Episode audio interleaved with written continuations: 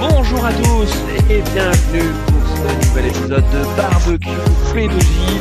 Barbecue P2J en direct avec donc la team de Barbecue Food de Radio Magazenco et nos amis de P2J pour commenter ensemble cette formidable 23e journée de Ligue 1. Et nous avons donc côté P2J l'ami Denis. Salut Denis, comment ça va? Bonsoir tout le monde, ça va bien, merci et toi? Eh ben écoute, euh, je pense qu'on va se régaler ce soir. Et Ah, d'ailleurs, euh, en parlant de régalade, il faut qu'on parle de Jean-Michel Larguet. Comment ça va mon Jean-Mi? Bah ça va les gars, ravi d'être euh, d'être avec vous. Bah ouais, merci. On voit que t'es, on voit que tu t'es encore trompé de stade. Hein, décidément, euh, c'est c'est un peu d'habitude chez toi. Bah j'habite. euh, Euh, ouais, parce qu'il n'y a pas de match au stadium là ce soir. Qu'est- Qu'est-ce que tu bah, il y en avait eu un, c'était c'était à l'extérieur euh, hier soir, mais euh, le TFC a perdu, mais bon. Comme je l'ai dit, on alors, peut pas gagner tous les matchs. Ils ont, alors- ils ont, alors, ils ont Carlos- perdu contre qui? Ils ont perdu contre un club, euh, je sais pas si vous avez- connaissez l'Aja, je crois. L'Aja. Ils ont perdu Ah, contre l'Aja. Ouais. Là, ou alors, alors attendez, ce qu'on doit dire, ce qu'on doit dire, parce que là, attendez, là, le match est déjà, est, est- est- est déjà commencé. Euh, on a donc d'un côté Jean-Michel, supporter toulousain, hein, Jean-Michel Larguet, Ouais. voilà, donc euh, c'est pour ça qu'on parlait du stadium, du stadium municipal de Toulouse, et Carlos Pizer, qui est un, un supporter euh, auxerrois, et donc qui est ravi qu'Auxerre ait gagné euh, hier contre Toulouse. Au terme d'un match, on peut le dire, euh, assez, assez fabuleux. Hein. Dis- Disons que la Ligue 2 est capable de voilà de nous enchanter euh, et donc ce match était incroyable. Mais continuons les présentations puisque nous avons Jean Floc, Jean Floc qui est là en direct de Lens. Salut Jean. Oui, bonsoir à tous. Ouais, ouais, en direct du stade Bollard. Là, ça joue depuis trois minutes contre l'OM, donc, euh, donc on est en place. T'es chaud Euh, Les supporters sont sont, sont, sont chauds. hein. On sait que les 100 et or, hein, Ils sont pas là, mais, euh, mais ils sont chauds, ouais. ils sont chauds. Et donc notre dernier euh, commentateur, c'est Rulio, Rulio qui est au Parc des Princes. Salut Rulio. Et bonsoir à tous. Et il fait beau au Parc des Princes. Enfin, il fait beau. Je dis qu'il fait beau parce que on a mis la lumière pleine balle là sur une superbe pelouse parisienne. Euh, Neymar est rentré il y a quelques instants. Voilà, Bernat qui s'installe euh, désormais en tribune présidentielle. On a des, des beaux supporters du beau monde quand même en, en tribune malgré le, le huis clos. Super, Et merci on Rulio. rappelle que Neymar est suspendu comme Verratti. Exactement. Euh, bon et donc euh, Carlos, bon, je, même si je t'ai présenté, euh, maintenant il faut que tu nous dises un petit mot parce que tu vas suivre un, un fantastique match. Raconte-nous le match que tu vas suivre. Et oui, je, je vais suivre pour vous le Dijon OL, qui a déjà commencé depuis à peu près euh, cinq minutes et avec un formidable 0-0 et un non moins formidable Rudy Garcia sur le banc de l'OL. Ok, super. Donc, vous avez bien compris, c'est un nouveau multiplex. Euh, voilà, on adore ça. Donc, euh, pour ceux qui euh, n'auraient pas Media Pro euh, euh, ou euh, ceux qui attendent impatiemment les, les droits de Ligue 1, eh bien, sachez que nous, on n'a pas les droits. Euh, donc, voilà, on n'a même pas présenté de dossier, mais on est en embuscade. hein. On est en embuscade. Euh, on attend de voir ce qui ce qui se passe. Euh, en tout cas, voilà, Vincent Labrune, euh, tu peux nous contacter quand tu veux. Hein, on peut faire un gré à gré euh, sans, sans sans aucun problème. Non mais à, à la revente sur le bon coin, ça devrait. hein. On devrait pouvoir. Moi, je l'ai vu sur. Vinted, perso. ouais. Tu l'as vu sur. Je l'ai vu sur Vinted. ouais. c'est un peu plus qualitatif non? Bah, le problème Ah, c'est que ça va être à la, LFP de prendre en charge les frais d'envoi. Ça risque de coûter un peu cher, du coup. Ouais, c'est ça. Mm. C'est ça. Mais il y a, il y a une assurance quand même sur je crois. Ah, bon, ouf. Oui, oui, oui. Bah, disons que Ah, mais la Ligue n'en sollicite pas les assurances. ils auraient bien besoin d'un- d'un- d'une assurance, nos amis de la LFP. Enfin bref, on revient sur le multiplex. On rappelle donc quels sont les matchs que vous suivez qui ont démarré. Jean-Mimi, quel est le match que tu suis? Alors c'est euh, Monaco contre Nice, euh, le début de la côte, euh, le derby de la Côte d'Azur. Écoutez, ça a commencé, 5 minutes de jeu, toujours 0-0. Euh, et ben, écoute, ça oppose deux équipes. euh, Monaco qui vient d'enchaîner cinq victoires d'affilée et qui est en train de remonter au classement en première place, et Nice qui va pas bien du tout et qui, malgré son changement d'entraîneur, est toujours dans les tréfonds du, du classement de la Ligue 1. Ok, bon, bah super, un petit derby de, de la Côte d'Azur, ça fait, ça fait toujours plaisir. Denis, Denis, Denis qui est à Saint-Etienne, raconte-nous un peu comment ton match a démarré. Et oui, écoutez, euh, je tiens à dire que ce n'est pas un pari perdu. C'est un choix de ma part de suivre ce match entre deux légendes en, en péril, deux monuments en péril. Euh, 0-0, un match qui démarre euh, comme un match euh, entre un 17e et un 16e. Je sais pas quoi Alors- vous dire de plus. Euh, euh, Denis, on a quand même l'impression que euh, bon, même si euh, voilà, Saint-Étienne et, et Nantes sont, sont dans le même pétrin, on a l'impression que ça va quand même légèrement mieux euh, côté Saint-Étienne que, que côté Nantais. Oui, côté Saint-Etienne, ça va beaucoup mieux. Et une victoire face à Nice, bon, à la 88e minute, après un premier tir cadré dans le match, c'est le seul tir cadré de la rencontre pour Saint-Etienne d'ailleurs, un but de, de, son, de son buteur euh, Abi qui a marqué son deuxième but consécutif avec Saint-Etienne. Euh, ça va un peu mieux, surtout qu'ils se sont renforcés avec l'arrivée de, de Cissé et puis de Modeste qui, lui, est sur le banc. Euh, J'avoue que ce soir, le, grand favori est la, la Saint-Etienne. Ouais, et, et côté Nantais, euh, on sent en mode comme de crise. Hein. C'est fini la grande séduction. Bah, je sais pas si la, la com de crise n'était pas déjà enclenchée en arrivant, mais en tout cas, le, le fait de- d'avoir refusé euh, un recrutement pendant le mercato a mis un peu les, a mis un peu le, les projecteurs sur lui parce que pour le coup, on se dit, mais quoi, Nantes a besoin d'un recrutement et il refuse. Bon, ouais, il a peut-être raison dans le fond de refuser un recrutement, seul le, le temps nous le dira. Ok, c'est super. pas, n'est pas, n'est pas Bradley Cooper qui veut. quoi. Ah, il faut qu'on en parle de Bradley Cooper, donc euh, le, le surnom que, que Jean-Michel donne à, à AVB, André Villas-Boas. Mais ça va faire partie des, des débats de toute l'émission. Évidemment, il y a le multiplex, on va euh, priorité au live, mais on va lancer plein de petits débats merguez. On sait que vous adorez ça. N'hésitez pas d'ailleurs à, à interagir avec nous euh, dans, dans le chat. Et qui sait Peut-être qu'un de vous nous rejoindra en direct. On ne sait jamais ce qui peut se passer. Euh, verra un but aussi, qui sait. Et qui sait, on peut avoir un but en Ligue 1. Euh, Jean Floch, on, voit là effectivement à la caméra que ça commence à s'agiter de ton côté. Aurais-tu une bonne Euh. nouvelle euh, sur ce RC Lens OM écoute, euh, pour l'instant, c'est assez calme hein, quand même sur le sur le début du match. Un OM donc qui est en grande grande difficulté en interne avec bah, justement le départ de Bradley Cooper, les euh, la, la bagarre à la commanderie euh, samedi, Alvaro qui aurait été contrôlé, qui aurait insulté un policier cet après-midi avant de, de venir à Lens. Donc euh, Pardon? je vais se passer. pas- Donc euh, Al- Alvaro, euh, donc le défenseur de l'OM, qui aurait été contrôlé sans masque euh, Ah. avant de- d'embarquer dans l'avion pour euh, venir à Lens, euh, réprimandé par un policier, et il aurait insulté le policier en, en espagnol. Donc euh, une journée classique Oh. euh, à l'Olympique de Marseille. Ouais, mais alors, ah, écoute, on peut trouver quand même des circonstances atténuantes, Alvaro, parce que c'est vrai qu'ils n'ont pas le même confinement que nous en Espagne. hein. Oui, oui, oui, non, non. Tu vois, donc bon, il a peut-être cru, hein, tu vois. le- Et puis après, il a aussi une grande gueule et peut-être que ça passe pas dans le masque. Mais Alvaro, il habite en France surtout, non? Ouais, non, mais non, mais enfin, c'est, c'est, disons que C'est le genre de- c'est le genre de- non-événement. bon, c'est- Oui, voilà, l'OM avait vraiment besoin en ce moment, tu vois. Exactement, c'est ça. C'est que dans- en, en temps normal, on passerait dessus et ça ferait juste une brève AFP euh, comme ça. Mais là, euh, dans le, dans le contexte actuel de l'OM, ça fait toujours un peu sourire ce genre de, de mini polémique. Tu vois. Bon on espère que tu voilà que, ce début de match ne sera pas annonciateur de de, de, la suite. On espère que tu vas nous, nous envoyer de, la bonne merguez voilà sur sur ce match parce qu'il y a quand même un potentiel avec un un voilà un RC Lens qui a montré plutôt de, de, belles choses hein, dernièrement, qui est assez séduisant et puis un OM euh, euh, bon on n'a pas envie de dire euh, aux abois mais mais mais il y a un peu de ça quoi. On, on sait pas trop, on sait pas quoi attendre de cette équipe. hein. Ça c'est clair. Euh, oui, oui, bah, là sur l'OM, c'est tout le, danger pour Lens. Est-ce que les Marseillais vont avoir un, les joueurs, hein, je parle, vont avoir un esprit de revanche et euh, vont se donner à fond, ou au contraire vont être très marqués par le, les problèmes en interne qu'il y a, euh, qu'il y a actuellement? Donc on ne sait pas trop quel visage va afficher l'OM. Euh, et puis Lens, effectivement, qui est, qui est pas mal en ce moment, bon, qui est l'euphorie de la, de la première, euh, vraiment de la première partie de saison est un petit peu redescendu. Les résultats sont un peu plus en dents de scie, mais bon, on est bien installé. euh, La huitième place, je crois, cette huitième place, donc on est euh, quand même relativement tranquille et oui, oui, ça, ça devrait bien se passer. Ok, super. Merci Jean. Euh, Roulio, alors toi, tu es, au Parc des Princes. Raconte-nous, euh, c'est un peu le match des extrêmes, hein, PSG Nîmes. Et Ça voilà. se solde Et souvent de par, Lens. euh, par des cartons. Hein. Ah, Ah, but à lance. Ah non, si but, euh, but de lance ou pas? C'est validé ou pas? Je sais pas. Ah. Il y a peut-être hors-jeu. On a un but à. Non, non, Donc non, il pour Lens, il y a hors-jeu. il y a hors-jeu. But Ah, refusé pour, pour hors-jeu, pour, mais euh, voilà. Il suffit que je me taise pour que, pour que ça s'emballe. Roulio, Roulio, raconte-nous. Paris. Eh ben oui, oui, match des extrêmes, tu le disais, Paris 3e, Nîmes 20e, la meilleure attaque contre la, la pire défense, Paris qui reste donc sur une défaite à, à Lorient et qui doit se, se, réveiller en championnat parce que Lille et Lyon euh, sont devant, Nîmes qui reste sur trois défaites consécutives.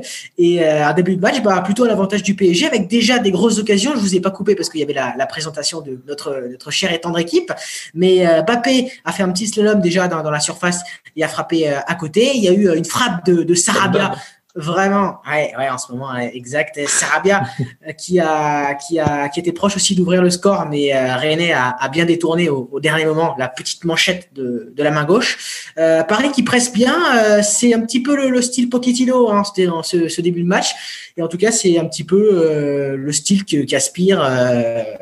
auquel aspire le, le, technicien argentin. Donc pour l'instant, ça joue bien au ballon. Il y a, il y a, il y a des occasions. Il reste plus que les, les mettre au fond.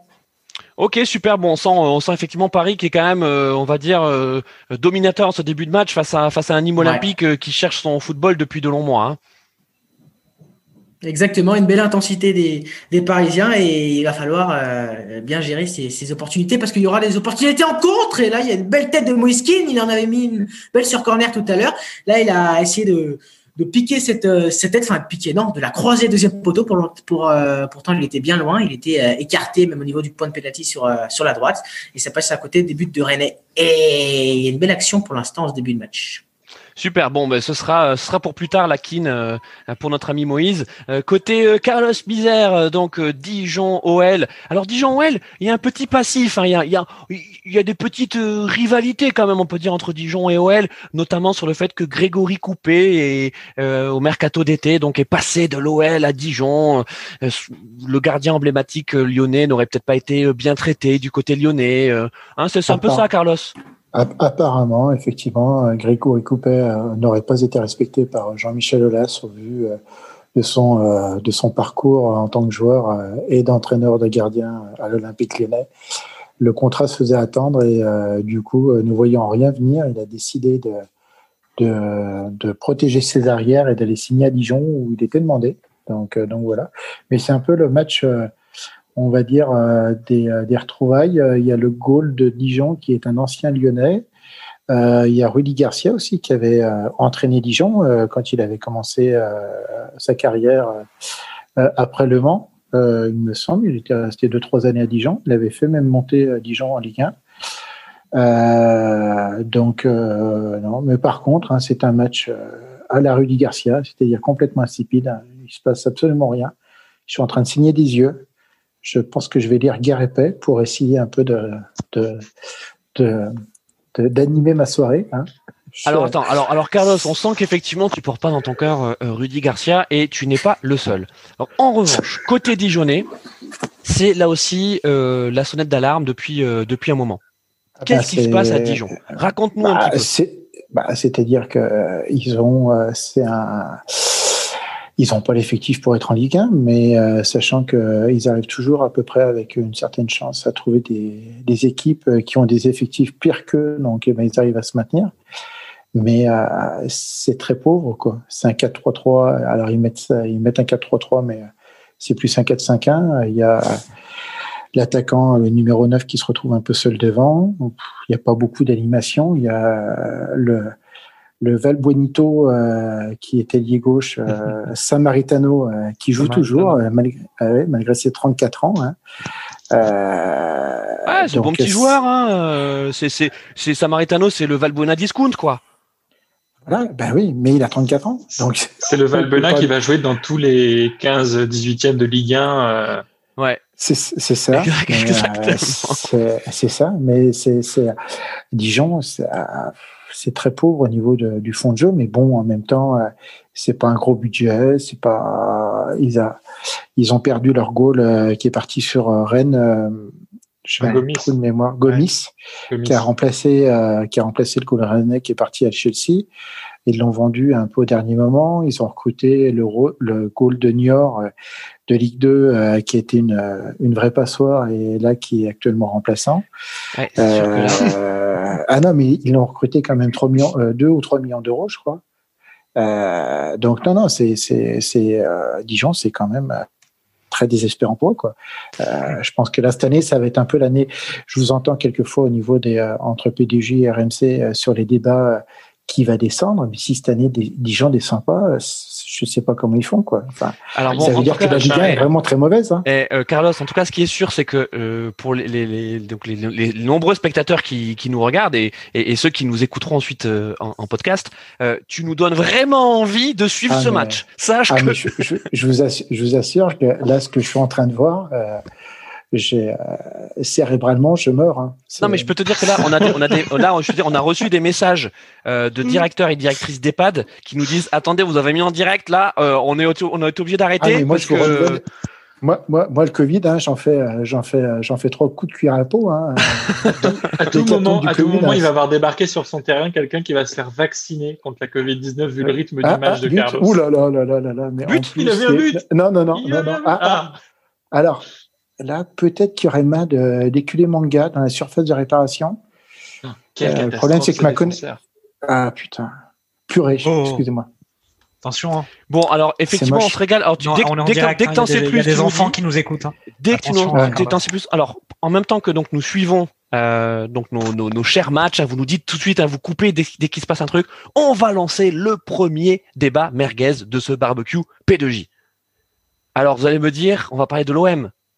Mais c'est trop facile de parler de l'OM. Bien sûr qu'on va parler de l'OM pendant cette émission, mais c'est trop facile, c'est trop croustillant, c'est trop croustillant l'OM. Donc partons plutôt, voilà, sur des clubs dont on on parle pas vraiment. Pas Et, bah oui, il y a quand même des clubs dont on parle pas vraiment. Et je vous propose, je vous propose qu'on parle de Strasbourg, d'accord? Oh. Ben ouais, parlons de Strasbourg parce que Strasbourg c'est c'est une équipe que on aime on aime bien euh, chez chez RMC, chez P2J, n'est-ce pas Denis? On aime bien Strasbourg. Oui, on aime bien Strasbourg, mais euh, cette année, ils sont très poussifs quand même, Strasbourg, je trouve. Euh, c'est euh, euh, les résultats, ils arrivent à tomber depuis quelques matchs. En revanche, c'est ça qu'il faut noter, c'est qu'au début de saison, c'était vraiment une catastrophe Strasbourg, et maintenant, ils arrivent à se sortir un petit peu de la panade. mais ça reste quand même très faible, Strasbourg, en perdant chaque année des, des, joueurs. Ça devient compliqué. là, le dernier en date, le départ de Kenny Lala à l'Olympiakos, je crois, c'est ça? Mmh. Ouais. C'était pas lui qui était censé aller dans les grands clubs français? C'est ça, ou même en Angleterre. Il, à un moment était pressenti pour aller à l'OM. Au final, ah. euh, peut-être qu'il était dans la liste de Villas-Boas, hein, mais en tout cas, euh, il est parti. Il n'était pas pressenti pour aller en, équipe de France aussi? Mais, euh, oh, sûrement. Comme non, mais c'est alors c'est vrai que c'est un club qui a besoin quand même. Carlos, tu te calmes. Non mais alors Kenny Lala, je dis ça, je dis rien. Non mais t'as raison, t'as raison Denis parce que. Oh là là, quelle occasion, pardon. Vas-y, raconte-nous. occasion pour Nantes. Énorme occasion de Nantes avec une énorme frappe de Moses Simon, qui évidemment n'a pas marqué parce que ce joueur-là marque très peu, mais une très belle frappe bien arrêtée par euh, Jesse Moulin. Euh, belle action, hein, beau, beau contre du FC Nantes. Je trouve que l'FC Nantes est quand même assez, euh, assez joli à voir jouer ce soir. Ok, ok, oulala, là, dis donc, tu, ouais, ouais, il y va fort, hein, Denis. juste par rapport au match de la semaine dernière. Pour euh, continuer, pour continuer juste sur, sur, sur Strasbourg, donc effectivement. But Rulio Pour Paris André Limaria et son petit cœur qui va illuminer nos cœurs, justement. Et ma mère vient euh, m'engueuler parce que, effectivement, j'ai gueulé dans toute la maison et ma sœur risque de ne pas s'endormir. Mais Bonjour, madame. Merci de nous prêter Rulio. Attention, il y a le carton rouge, Rulio. C'est un grand plaisir. Désolé, oui, j'ai eu un rouge. J'ai eu un rouge. Oui, alors, c'est un, perdu, un ballon perdu par, euh, par Nîmes, euh, le ballon récupéré. Ah bah non, il lui donne directement le Nîmois dans la profondeur pour Di Maria, qui derrière se présente face à face à Relais et va ajuster tranquillement. Donc le gardien euh, Nîmois frappe croisée sur la droite, parfait, 1-0 pour Paris. Donc attends, Julio, tu es en train de nous dire que c'est c'est pas sans profondeur du Nîmois. Donc tu nous diras qui pour euh, pour Di Maria, c'est ça. Il, à un moment, il a cru qu'il jouait pour le PSG. Et ben ouais, j'ai bien l'impression, j'ai bien l'impression. Je vais essayer de vous redire ça parce que j'ai pas revu le ralenti. Si je sais pas ce que je faisais au moment du du, du début de avec ta mère, je crois. Ah, en train de te faire gronder. j'ai en fait j'ai ouvert le frigo avec la main droite et après je me suis je me suis tourné et bam, c'était le moment où il où il contrôlait le ballon et derrière il enchaînait sa frappe croisée. Donc je vais vous vous retrouver le début de l'action. En tout cas, merci, merci Rulio. Et, euh, et on, a cru que Carlos avait pris un carton rouge aussi parce qu'il ah. s'est absenté un moment. On l'a vu ah. sortir de l'écran. Et, alors but pour Lyon, mais le problème c'est que j'ai ma connexion qui est en train de, de, de, lâcher un peu. Alors j'ai pas pu voir le but, mais c'est un but lyonnais de Paqueta. Ah, il vient de, de, marquer. Ouais, Alors Paqueta, Paqueta, je ne sais pas si vous avez vu cette, euh, cette interview euh, assez marrante euh, de Gonalon donc dans, dans l'équipe qui parlait de Paqueta. Alors on, on, se demandait tous ce que Gonalon est devenu. Donc si vous voulez savoir ce qu'il est devenu, il joue à Grenade en Espagne. Ah. et il est pas vieux, hein Il a 32 ans le mec. Mm. Mais il a déjà beaucoup bourlingué quand même, Gonalon. Mais depuis l'AS Roma, euh, c'est quand même compliqué pour lui. Euh, et donc il parlait de Paqueta, et il disait oui, moi je suis impressionné par euh, par Paqueta. Euh, je trouve que c'est c'est c'est vraiment un excellent joueur. Et donc tu vois, ça lui apporte des chances parce que Paqueta vient de vient vient de marquer. Carlos, dès que tu revois le but et que ta connexion est rétablie, tu tu nous racontes. Je, voilà, Alors juste pour terminer sur Strasbourg. Euh, donc oui, effectivement, Canilla qui s'en va à l'Olympiakos. Euh, mais c'est vrai que ça faisait quand même un an et demi qu'il était plus vraiment au niveau. Enfin, au niveau. On l'avait vu très bon il y a deux ans. Et c'était à ce moment-là. Voilà, c'est à ce moment-là qu'on parlait de lui. On disait, bah, tiens, peut-être dans les dans les plus gros clubs et, et, potentiellement, tu vois, on lui donnait euh, joueur de 24, 25 ans, on lui donnait un avenir éventuel en équipe de France, mais il, en était quand même assez loin, faut faut le reconnaître. Mais d'une façon générale, on a l'impression que c'est un club qui a qui a pas bien euh, digéré euh, son son Europa League. Vous vous souvenez? Euh, Ils font une excellente saison, ils sont qualifiés derrière en Europa League, ils mm. ont un été dingue où ils vont faire des matchs en, en Lettonie, enfin cette espèce de de, de, de coupe intertoto euh, euh, qui, qui les a siphonnés euh, pendant l'été. Ils sont éliminés, donc ils font pas le, ils, ils arrivent au port de l'Europa League et puis ensuite ils, ils, ils, se traînent toute la saison euh, euh, que comme des zombies. On a l'impression que toi ils sont toujours dans cette dynamique là. Jean-Mi.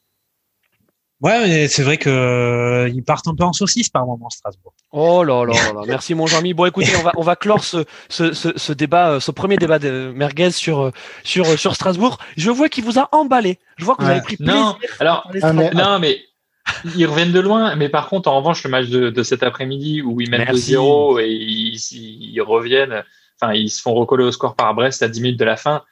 Euh, c'est qu'il y a un problème clairement, il y a un, clairement un problème derrière, un problème de, de, de de, de, de, de, tactique. Quoi. Là, je regarde sur les trois derniers Ils sont sur trois, ils sont sur trois matchs sans victoire, Strasbourg. Dernière victoire, c'était contre Saint-Etienne il y a, il y a déjà, enfin, il y a déjà bientôt un mois. Euh, le reste des matchs, euh, hormis une grosse victoire face à Nîmes 5-0, mais c'était Nîmes. Euh, le reste, c'est pas non plus très endiablé à Strasbourg. Alors, c'est un club qui est quand même en danger, qui joue mieux que les autres clubs de leur rang, mais qui est quand même vraiment en danger tout de même. Alors, c'est vrai, euh, mais alors malheureusement, donc effectivement, il y a donc 2-2 euh, cet après-midi, enfin ce, en fin de journée euh, entre Strasbourg et, et Brest. C'est vraiment un nul extrêmement chanceux obtenu par par Brest parce que mm. enfin Strasbourg a quand même maîtrisé le match et a mené 2-0 jusqu'à la 83e. Et vraiment, je vous invite à, à voir cette action. Donc le, le, le but du 2-1 pour pour Strasbourg, pour Brest, pardon, c'est un but de charbonnier avec Kawashima le, le, le, gardien strasbourgeois, mais qui se trouve, mais, mais vraiment, mais un truc incroyable. C'est-à-dire que je pense que Charbonnier, il reçoit le ballon, il marque dans le but vide, mais il dit mais c'est pas possible. C'est c'est du jamais vu.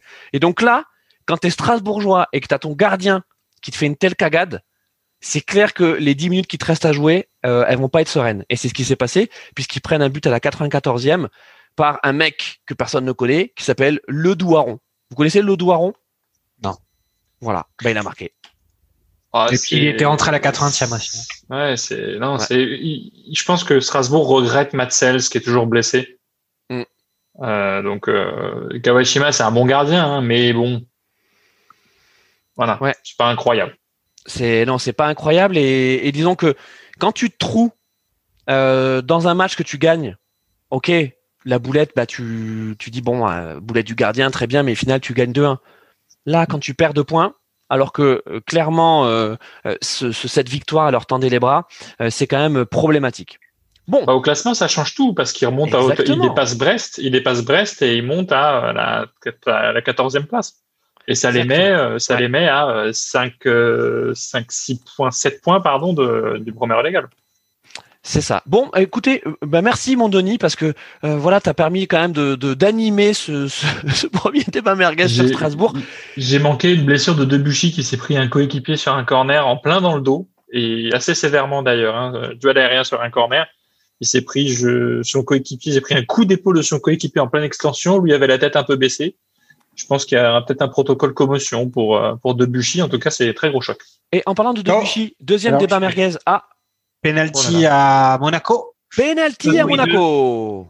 qui vient d'être sifflé à l'instant. Bah, euh, finalement, c'était une passe sur le côté, un peu anodine dans la surface de réparation.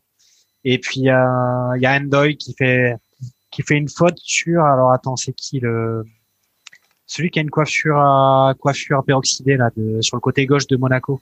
Je sais pas comment il s'appelle. Euh, Enrique euh, Ah, euh, Caio Enrique. Enrique. Ouais, mais je pense que c'est lui. Et il se fait, euh, il se fait un peu tailler par, euh, bah, par le, par le niçois. Et c'est le penalty qui va être tiré par Ben Yedder. Et ce qui, ce qui est incroyable, c'est que Endoy, il est attaquant et Caio Enrique est défenseur. Et c'est l'inverse qui s'est produit. C'est l'attaquant qui crée un penalty. Alors attends, je vais quand même vérifier à deux fois avant de, de, de maintenir ma version de cette action. Mais je vais peut-être commenter d'abord le penalty. Euh, ben Yedder est devant le ballon là. Il attend encore le, le signal de l'arbitre. Moi, je pense Ah, qu'il il va fait- tirer à gauche il du gardien. vérifie, il vérifie quand même s'il n'y a pas hors-jeu sur le sur la passe. Non mais je te confirme, c'est bien Enrique qui s'est fait tacler par Endoy dans la surface. C'est confirmé. Deuil qui tacle, c'est étrange. hein. Bah il a fait un mauvais tacle là puisqu'il a été euh, Ah, c'est un tacle d'attaquant. justement, sanctionné par euh, par l'arbitre. Alors raconte-nous, Jean-Mi, le suspense. Alors c'est bon, Benitez euh, se tape les crampons contre le poteau. Ah, droit. Ah, va falloir le refaire la peinture encore. Ben Yedder qui, qui commence à entamer sa, qui recule un petit peu pour prendre l'élan. Il a toujours sa moustache un peu à la, ça me fait penser à Zoro quand je le vois à chaque fois. Pas fan de sa moustache. La Non. fameuse moustache. Voilà. L'arbitre va siffler. Il prend son temps. Ça y est. Ben Yedder s'élance. Et voilà. Contre-pied sur le gardien. Ouverture du score pour Monaco. 1-0. 1-0 pour Monaco, but sur penalty de Wissam Ben Yedder. Merci Jean-Mi d'avoir été aussi attentif. Deuxième débat, merguez. J'ai le replay du but, les amis. Ah, le replay du but, Ah. raconte-nous. Ce débat n'arrivera euh, jamais, je suis bien content. Julio, J'ai le raconte-nous. replay du but. En fait, oui, c'est Fomba. C'est Fomba qui est pressé par, euh, par Sarabia. Alors, effectivement, il fait une très grosse connerie, je vais vous le dire par la suite, mais il est bien pressé par Sarabia. Et je sais pas ce qu'il fait. Passe en retrait. Je crois qu'il veut aller chercher de l'autre côté. Je crois qu'il veut aller chercher euh, Burner. Mais euh, voilà, Di Maria arrive à, arrive à temps. Euh, Di Maria est, en pleine course, est en plein milieu de la trajectoire. Il va récupérer ce ballon et va donc tromper, tromper René. Donc, énorme bourde quand même euh, de la part de, de Fomba. Euh, il y avait quand même, euh, la, la passe est, est pas appuyée, pas assez appuyée du tout. Et puis, il y avait euh, deux, trois Parisiens qui arrivaient à, à pleine bourre. 1-0. Et, et j'ai aussi le but de, de Lyon, en fait. Euh, Deuxième but Ah, de mon Lyon. premier. Non, non, le but, le, but, le premier, le premier, le premier. Donc Ah, toujours oui, ça fait 1-0 ça. pour Lyon face à, face à Dijon. Raconte-nous le but, Carlos. Et, et en fait, c'était une récupération euh, au milieu de terrain sur la, la gauche euh, de Lyon, avec euh, une sorte d'ouverture un peu euh, mal faite. La défense de Dijon repousse un peu mollement. Un- sur la gauche, un Lyonnais récupère, passe en profondeur pour Paqueta, qui se remet sur son pied gauche, face à face avec le gardien, et but. C'est un peu moche, mais au moins ça fait un but. Euh, c'est c'est pas du très grand football, mais en même temps, Dijon euh, ne produit pas forcément euh, des choses extraordinaires. Euh, Samaritano a fait une tête, c'est pour vous dire quand même le point de perdition de l'attaque de l'attaque dijonnaise. Et il a failli marquer quand même. la hein. défense lyonnaise dans ce cas. Euh, oui, Ça euh, de ouais, quand même. La défense c'est la primaire bah, bah, C'est-à-dire qu'ils étaient tellement étonnés de voir ça qu'ils s'en sont parvenus. ils se sont dit, mais qu'est-ce qui se passe? Est-ce Olive et Tom euh, Y a-t-il quelqu'un en dessous de Samaritano pour le projeter en l'air? Mais non, il a, il a bien sauté. Mais, euh, bon, la tête n'était pas cadrée, je vous rassure, hein, on n'en est pas non plus là. euh, mais, euh, Bon, mais écoute, voilà. ça fait, en tout cas, ça fait 1-0. euh, mais ça fait un pour, zéro et euh, ça fait Lyon. des, la bonne opération pour, euh, pour Lyon, qui se maintient de- toujours dans les trois premiers de, de Ligue 1. Euh, Deuxième, mec, deuxième, deuxième débat merguez. J'espère que je vais pouvoir le lancer. Non. va pas y avoir. attention, attention, non. Non. Deuxième débat merguez, justement en parlant de Saint-Etienne. Est-ce que vous ne trouvez pas que le nouveau look de Debuchy euh, lui permettrait, après son, sa carrière à, à la SSE, de jouer dans la prochaine série de Vikings Denis, Ah Denis, il y a Alors, quelque chose, hein Ouais, mais il manque de solidité de Buchy parce que je vous ai dit qu'il a eu un choc avec un, un coéquipier, à savoir Abi. Il en est sorti euh, de ce choc. Euh, le problème, c'est que le règlement, euh, en tout cas, euh, Debuchy n'a pas dit à l'issue de ce remplacement Abi back, puisque on rappelle, on ne peut pas euh, revenir sur le terrain après être remplacé. Oh là là. Euh, Il est- c'était- c'était- Il est, il c'était est bon gratuit. notre notre notre Denis. Euh, C'était gratuit. Jean, Jean, Ça, c'est Jean Floc. Donc Jean Floc qui a redémarré son ordinateur, on tient à le dire, hein, pour, pour Oui. ceux qui se demandaient où, où, où est Jean. Donc il a redémarré son ordi, il est là, il y a pas de souci. Il a Il fini son retour, archi par moitié, non C'est le dernier gars sous Windows Vista quand même. poisson aujourd'hui, c'était très bon. Et euh, Jean, est-ce que tu trouves que toi aussi que Debuchy il pourrait jouer dans Viking? Euh, alors, je, je l'ai pas vu, j'ai pas vu son nouveau look, donc euh, je me prononcerai pas là-dessus. Mais écoute, euh, si euh, si c'est la vie générale, euh, je fais confiance moi.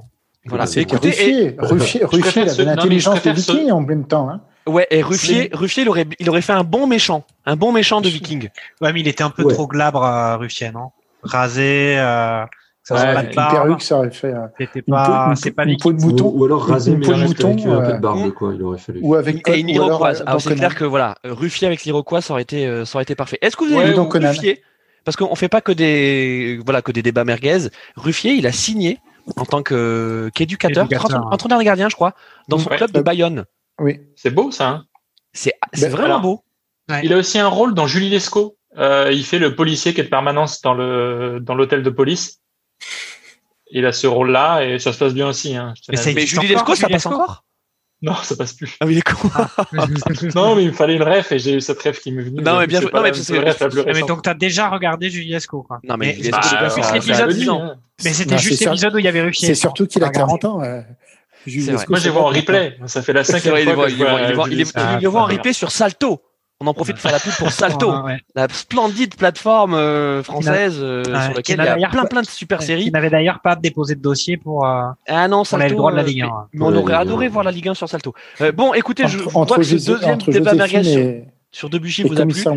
On retourne au PSG parce que Rulio nous fait des signes et est en train de nous dire je- il s'est passé quelque chose d'incroyable. Tu as vu Non, une il est en train de dire, il est en train de dire à sa mère de sortir du champ. Il a dit maman, pousse-toi. Ah, ah, non, non, non, non, je faisais, je faisais pas de signe, mais écoutez, vous venez vers moi, je suis, je vous accueille avec plaisir. D'ailleurs, il y a corner pour Nîmes avec euh, là la reprise de Mailing qui passe au-dessus des buts de, de, de Rico, oui, parce que c'est Mailing. Keylor Navas n'est pas là. Mailing, le petit euh, Norvégien qui est pas mal du tout depuis le début de la saison. Mm. Et, euh, Cousin de Outlook. et là, bah, Merci, merci Denis, je l'attendais. Merci.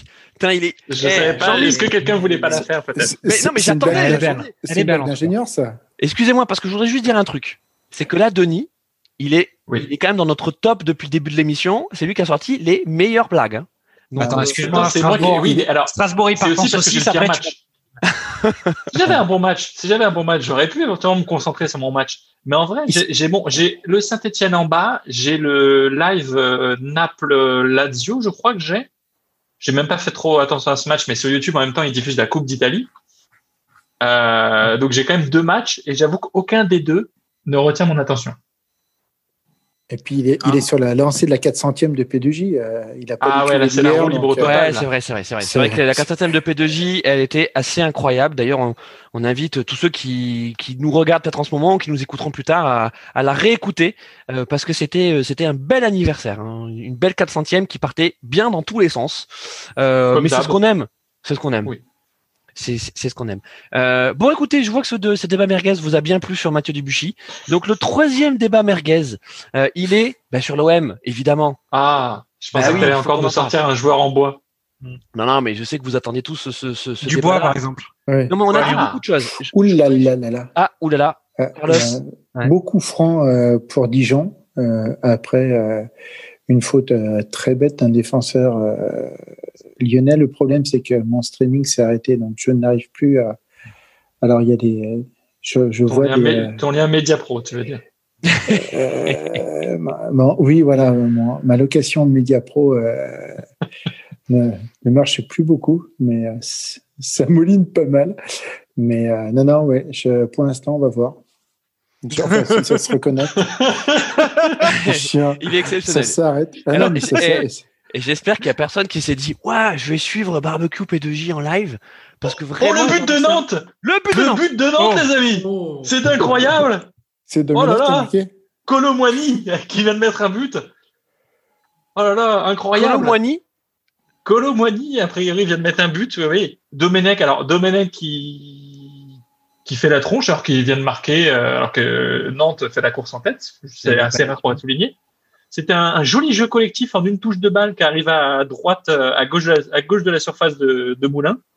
Euh, jolie passe limpide au point de pénalty, Colomoni qui peut reprendre du plat du pied euh, euh, sur la gauche de sur la gauche de Moulin. Très beau but, très belle action, euh, très belle action collective en une touche de balle, très rapide. Euh, non, non, c'est une très très belle action. Bravo à Nantes. Ok, très bien. Donc ça fait Eh ben. donc 1-0 pour Nantes face à. Je face pensais jamais vivre ça ce soir. Écoutez, très bien. On en profite donc avant de parler de l'OM pour faire un petit tour des stades. Jean-Mi, raconte-nous ce qui passe à Monaco. Eh ben, écoutez, suite au penalty de Ben Yedder, toujours 1-0 pour Monaco. Euh, les, les débats sont un peu équilibrés après l'ouverture du score de Monaco. Auparavant, il y avait quand même eu deux grosses occasions pour Monaco, donc euh, cet avantage euh, est mérité. C'est pour Paris. Le deuxième pour le PSG. C'est Pablo Sarabia qui va marquer. Le voilà, le deuxième but parisien. Euh, Nîmes qui sortait mieux il y a, il y a quelques minutes. Hein. J'allais justement euh, vous dire que j'avais pas vraiment confiance en cette défense parisienne ce soir. Mais là, le but de, de Sarabia. Et là, je suis en train de vous faire euh, 30 minutes avant de vous raconter le but, puisque tout simplement, je ne l'ai pas vu. Et voilà, le ralenti qui, qui revient. C'est un centre de Di Maria. Voilà, bam. Et la tête de Sarabia. Et voilà, tranquille. La tête de Sarabia, le smash euh, de la part de l'Espagnol qui vient battre Rennais. Donc, pour la deuxième fois ce soir, eh bien, Nîmes est l'animé. Laminé, pardon, je cherchais à égaliser Denis, là, mais. euh, L'animé. L'animé, passe pas. Pas mal, euh, pas mal, pas mal, Laminé, Julio. laminé, laminé ou l'animé Laminé. dis donc, 2-0 Julio, euh, en parlant de Sarabia. Belle tête de Sarabia.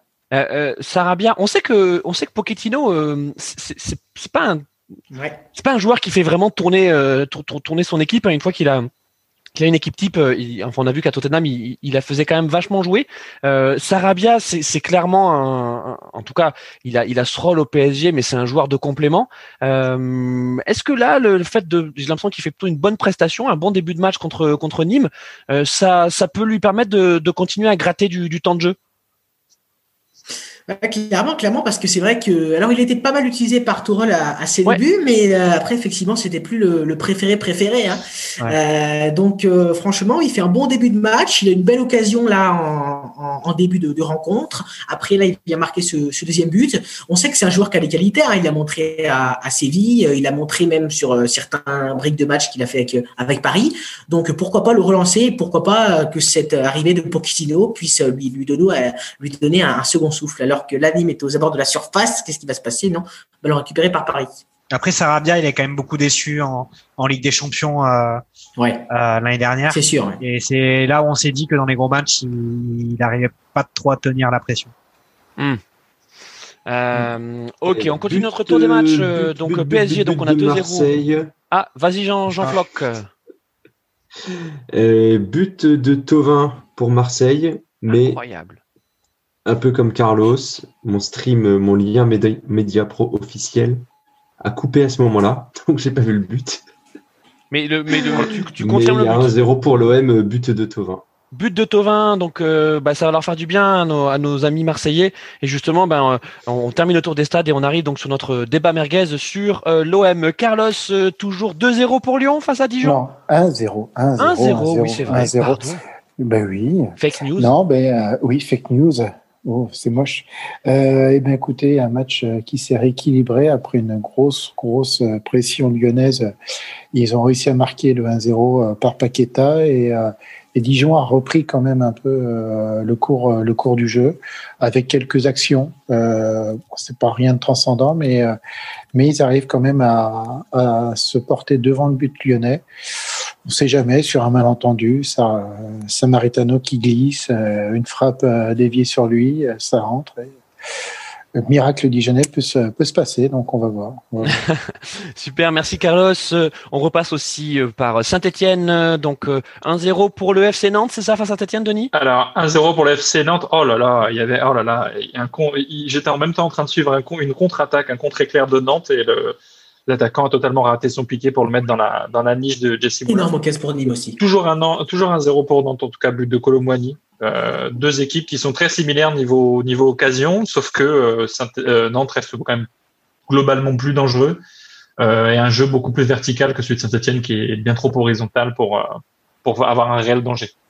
Très bien, merci Denis. Euh, Rulio, tu nous disais euh, Ocas de Nîmes Eh oui, et là, l'instant même, encore une frappe, l'a capté. C'était Cubas cette fois-ci qui a tenté sa chance euh, à ras de terre, il était quand même à l'extérieur de la surface. Là, bonne intervention de Rico. Rico qui venait de faire une claquette extraordinaire sur un corner du, du Olympique. La tête de, de Fomba, celui qui a fait la grosse boulette sur l'ouverture du score de Di Maria. Et là, la, le superbe réflexe, la superbe petite manchette, la petite claquette, bam, au niveau de, de sa barre. Excellent et ça empêche Nîmes de revenir au score. Euh, euh, D'ailleurs, en parlant de Rico, Enfin, réduire euh, l'écart. qu'est-ce que tu peux nous dire sur parce que là, bon, on a un peu, le- on a un peu l'équipe des coiffeurs, on peut le dire. Qu'est-ce que tu peux nous dire sur Rico là côté PSG Ouais. Et ben pour l'instant, super début de match. Hein. Euh, il, a, il a répondu présent justement sur cette euh, sur cette belle claquette. Il a il a bon, il a pas eu grand chose à faire non plus. Hein. C'est surtout ces dernières minutes où Nîmes euh, essaye d'être un petit peu dangereux. Et puis là, donc il, il capte ce ballon à, terre. Donc pour l'instant, Haricot efficace quand quand il le faut. C'est l'ami du euh, c'est vrai que voilà, il a voilà, Voilà. voilà, on peut dire ça, on peut dire ça comme ça. D'ailleurs, il mange beaucoup de Coco Pops. Coco Rico. Bah oui, oui, non, mais bien, bien, bien, bien. Merci Denis. hein, continue, continue de faire de l'animation de. de, Il est fort ce soir. Euh, Je il est déstocke, fort, je euh, il est fort déstocke. ce soir. Euh, juste Jean, est-ce est-ce que tu as pu voir donc le but de Tovin pour l'OM Non, non, non, toujours pas. Il a, il n'a pas pu voir le match. Le- le- alors, alors c'est pas non. Il est en train de Faut voir voir. le match. Ne vous en faites pas. Il faut Mais redémarrer il faut l'ordinateur. je revoir pense. le but. Il faut qu'il redémarre l'ordinateur et va nous dire. Non, non, non, là, c'est pas l'ordinateur. Le, le problème, c'est un peu le, le, c'est le Wi-Fi de l'OL qui est, qui est défaillant, malheureusement. Oui, parce que alors Oui, Jean Floch, euh, en fait, donc tu, voyages beaucoup, hein, et on va dire que tu connais très bien les hôtels Ouais. France et de Navarre et les Wi-Fi. Euh, oui, oui, oui. On. Surtout sur. euh, bah, tout- On l'appelle tout- Lewis les Hamilton, d'ailleurs. problèmes liés au Wi-Fi des, des hôtels. On l'appelle Lewis Hamilton. ouais. Jean- Parce qu'il connaît tous les Formule 1. C'est le rôle de la Formule 1. ouais. Merci mon Denis, merci. Euh, N'hésitez pas à jeter des pierres dans le chat YouTube euh, pour, pour, pour Pardon. cette blague. Euh, bon les gars, l'OM. L'OM, j'espère que ça va vous inspirer. Alors on va pas parler des débordements parce qu'on en a déjà parlé dans les précédentes émissions et notamment dans la, la 400e de, de P2J. Par contre, cette démission de de de- d'André Villas-Boas, cette conférence de presse qu'on peut tout de suite mettre dans notre top des conférences de presse des dernières années, Ah ouais. on la met au même niveau que celle de Bielsa en 2015, hein où en fait Ah euh, ouais. il, il annonce qu'il compte le club, euh, qu'il quitte le club en septembre 2015. Voilà, euh, Bielsa. eh Ben là, c'est un peu du, le même niveau. On lui demande, bon alors comment vous avez préparé votre équipe, André Villas-Boas, et puis pouf, il, part, il part dans son truc. Euh, et puis bah voilà, je, je, je me barre. Euh, C'était très propre. Parce que bon, euh, André Villas-Boas donc parle français. Alors c'est pas un français impeccable, mais c'était quand même très propre dans les mots choisis. Euh, et quand on lit ensuite le communiqué de presse de l'OM, où on a l'impression en fait qu'il a insulté, il a insulté Oui. notamment Longoria, on comprend pas trop. Euh, Denis, toi, t'étais envoyé, donc t'étais à la commanderie et t'as vu toi en direct hein, la, la conférence de presse. Raconte-nous un peu l'ambiance. Il a fallu quand même deux questions à André, à Andrés Villas-Boas pour, pour démissionner. Euh, seulement deux questions des journalistes où, euh, en substance, euh, il parle, on lui demande de, que pensez-vous des arrivées, des arrivées de, nouveaux joueurs, notamment euh, Encham. À chaque fois, j'ai peur d'écorcher son nom, c'est ça, c'est Encham. Donc, du Celtic Glasgow en prêt. Et en substance, ce que nous dit André AVB, ce sera plus simple, ça m'évitera de bafouiller. Euh, il nous dit que il a appris ça dans les colonnes du jour de, la presse numéro un euh, sur l'actualité de l'OM, donc sous-entendu l'équipe, je pense, et euh, en disant que ce n'était pas du tout son choix et que c'était un joueur sur qui n'était pas du tout dans la liste et surtout c'est un joueur pour lequel il avait expressément dit non. Et ensuite, euh, il parle de professionnalisme, il dit qu'il ne tolère pas ça, que euh, depuis trois ans, les choix du club ne, lui correspondent pas et que il a présenté sa démission à la direction. Il t'annonce ça comme ça, comme si un peu, même pas, enfin, je sais pas comment expliquer la façon dont il l'annonce, mais c'est quand même assez magique, c'est que c'est le même ton de A à Z dans la conférence de presse. On, ce qui est assez, ce qui est assez frappant, c'est qu'on note pas une note de tristesse, on sent que il est juste lessivé. Hmm. Euh, il est à moitié tête baissée, euh, mais pas autant que euh, que justement Bielsa en conférence, que lui Bielsa il regarde carrément ses chaussures en conférence de presse.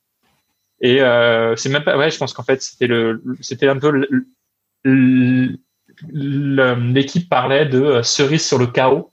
Bah le, je pense que l'arrivée de, de ce joueur était un peu la cerise sur le gâteau de, de Bielsa, euh, de d'AVB. Euh, Jean-Mi, euh, toi aussi, tu étais envoyé spécial hein, pour pour RMC, euh, donc à, la commanderie. Ah, mais Euh, c'est moi qui ai mis, c'est moi qui ai mis le feu aux arbres. hein. C'est toi qui m'as- Ouais, alors non, mais alors toi, en fait, euh, Mais t'avais pas fait exprès.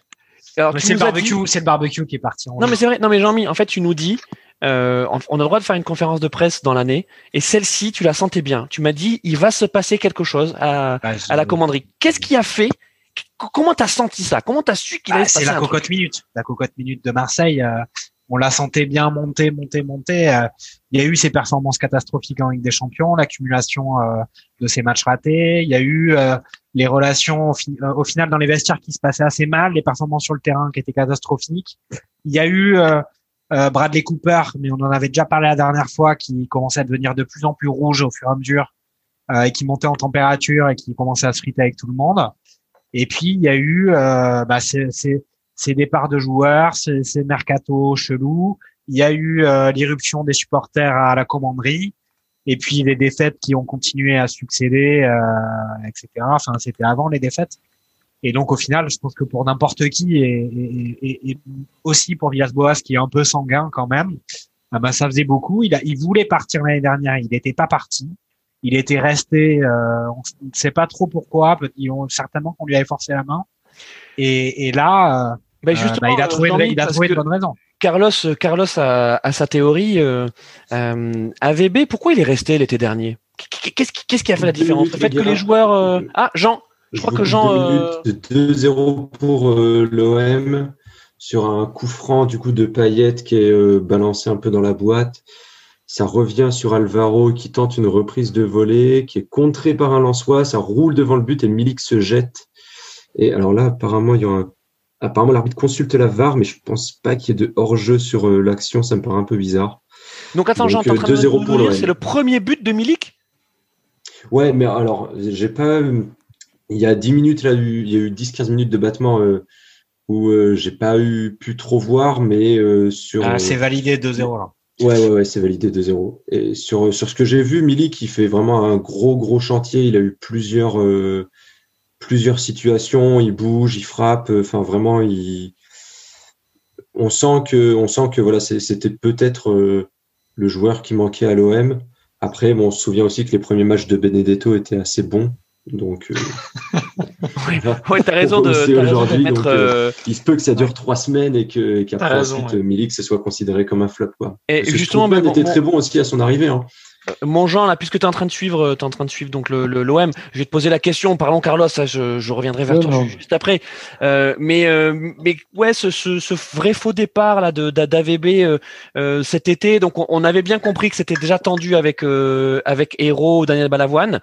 Euh, mais euh, mais vous, c'est quoi? C'est les, les textos des joueurs euh, qui qui l'ont fait rester ou ou le fait que en fait il avait pas d'offre? Bah, C'est peut-être ça aussi, c'est-à-dire que euh, le fait d'avoir un poste à l'OM, euh, après, AVB, alors euh, moi je remets pas en cause son travail, je trouve que euh, c'était vraiment quelqu'un d'intéressant pour l'OM, mais euh, son dernier poste c'était au Zénith où il était parti en Chine. Euh, Zénith, je crois. hein. je crois qu'il était au Zénith et Zénith, qu'il hein. et qu'il- et qu'il avait parti. Ouais, ouais. Et, euh, et que bah on a beau dire ce qu'on veut, mais Marseille c'est quand même un, un, un club européen qui a une certaine importance. Euh, quand on se met euh, quand on se met entraîneur de l'OM, euh, ça amène une certaine une certaine visibilité. En plus, tu n'as pas un effectif extraordinaire si tu arrives à les porter euh, comme il l'a fait l'année dernière en Ligue des Champions, parce qu'il faut quand même lui reconnaître ça. Il avait peut-être un 11 de départ qui était intéressant, mais il avait aucun banc. Il a quand même réussi à porter l'équipe jusqu'en Ligue des Champions.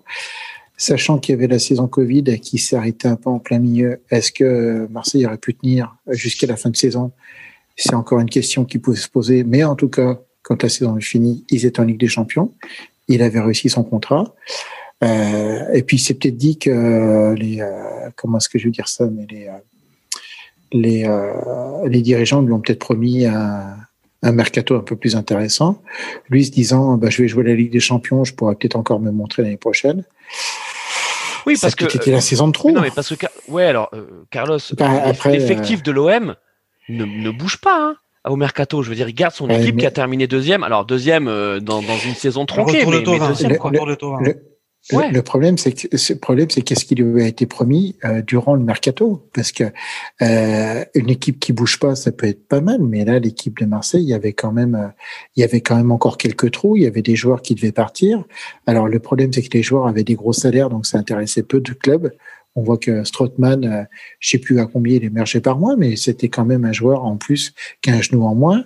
Euh, on s'aperçoit qu'ils l'ont, qu'ils ont réussi à le, à le, à le, à le donner à la, à le prêter à la, au Généra tout en gardant une partie de son salaire quand Ouais, même. Donc, euh, euh, savoir ce qui lui avait été promis. Euh, c'est c'est- Marseille. Le problème, c'est que depuis que Marc Court est arrivé, et le fameux euh, euh, Champions Project euh, de, de Harry Potter, ben, ça a été mal construit, ça a été mal pensé. euh, Il n'y avait pas forcément de but, euh, de but défini. Ils ont essayé de. Oui, mais ils ont pas. League quand même. Hein. Surtout pas d'argent quand même. Ben, le problème, le problème, c'est qu'il a mal été dépensé. Quand tu vois les, les sommes qui ont été mises dans, dans Payet, il a été quand même, quand il est revenu de West Ham, ils ont quand même payé une forte indemnité de transfert 35 avec un gros, 35 avec un gros salaire. Le double de, de, de- de Payet, la somme euh, euh, qui avait été déboursée par West Ham euh, un an et demi avant. Et ils ont fait ça ça. aussi pour Mandanda, je crois. hein. Ouais, il y a Euh, fait ça pour me Anelka. Après aussi. Mandanda, Mandanda, on, euh, enfin, on est beaucoup plus content d'avoir Mandanda que euh, d'avoir Payet dans l'équipe aujourd'hui, en tout cas. C'est clair. Alors juste Mais- pour revenir sur AVB, euh, euh, Jean, euh, euh, est-ce que est-ce que toi tu comprends son départ? Alors peut-être pas dans la forme, mais est-ce que tu comprends que que, ce mec se dise en fait c'est- tellement de bordel à Marseille que que je continue même pas jusqu'en juin? Oui, oui, bah oui, oui, franchement, euh, complètement. euh, tu... euh, surtout qu'il faut pas oublier, là, on a eu, on a tendance un peu à l'oublier parce qu'il y a eu quand même l'envahissement de la commanderie, il y a eu le, voilà, son départ. Mais il y a deux, trois semaines, ça parlait de, d'une embrouille entre Tovin et, et Payet. Payet. Euh, ça parlait de ça. Euh, tu avais de plus en plus aussi de fuites euh, dans la presse où tu comprends. Enfin, tu as vite compris que là, en fait, tout le monde a, a dé- déballé ses. comment dire Enfin, C'est turpitude. déballer les affaires et, et ouvrir la porte aux journalistes pour dire ce qui se passait un petit peu en coulisses à l'OM. Donc, je pense qu'il a eu marre un petit peu de, de tout ce, ce climat. gl- voilà, de, de toute cette ambiance générale, une mauvaise ambiance dans le groupe, euh, des problèmes euh, en interne au niveau euh, de la direction, euh, des résultats qui sont pas au, au rendez-vous. Et le- comme tu disais tout à l'heure, le mercato, euh, l'arrivée de Encham, le départ de, de Radonjic, euh, sans qu'il soit consulté là-dessus, ça, je pense, c'était la goutte d'eau. Il a dit, bah, euh, fuck. Hein. Enfin, voilà, en gros. Excuse-moi, euh, Jean-Floc. c'est- et puis, Jean Floc, le- les résultats, ils sont quand même. Alors, effectivement, Ligue des Champions, ça a été catastrophique, mais ils sont quand même encore. euh, Oh. je trouve Oui, ils sont encore, non, si mais ils sont, que- ils sont encore dans la course, mais si tu veux, c'est plus le marasme global. si tu- Ah, mais ça, je suis d'accord. pas qu'il y a une bonne. En fait, c'est la- plutôt la dynamique qui est quand même pas, euh, qui est quand même pas, qui est loin d'être incroyable. Tu, les matchs qui sont gagnés sont gagnés un peu à l'arrache et tu sens pas non plus une. Tu les sens pas en fait en position d'aller chercher le top, euh, le top 4 euh, euh, La qui Ligue des Champions, voilà, quoi. des- Euh, la Ligue des se dit- qu'on se dit malgré tout. Avec Paris, Paris, Lyon, Paris, Lyon, Lille et Monaco. Et tu sens, tu sens pas en fait l'OM capable d'aller les chercher, alors que, Mm. alors que bon, ils, techniquement ils sont pas très loin quoi en fait au, au classement. C'est ça. bon, C'est plus l'ambiance globale, je pense. C'est ça. Eh oui. Et puis, et puis, et puis, et puis, il y a la direction. Enfin, je suis désolé, mais euh, Ouais, tout à fait. c'est quand même une vraie catastrophe. Il s'est mis les supporters à dos. Je pense qu'un un club Oh, comme Marseille, t'as Bon. Si si t'as pas les supporters avec toi, euh, ça peut vite devenir lourd. Euh, il voit ça aussi. Hein, je pense à VB. hein. Il a bien compris. Et que, il a réussi. Ce qui, tu sais, ce qui est fort avec euh, avec Hero, c'est qu'il a réussi à être encore encore plus impopulaire que Vincent Labrune en tant que président de l'OM. Ce qui est quand même fort. Hein. Mais on a après- on l'a oublié, mais c'est vrai Et même que Dacier hein, aussi. hein. Ouais, mais Dacier, c'est le président du titre.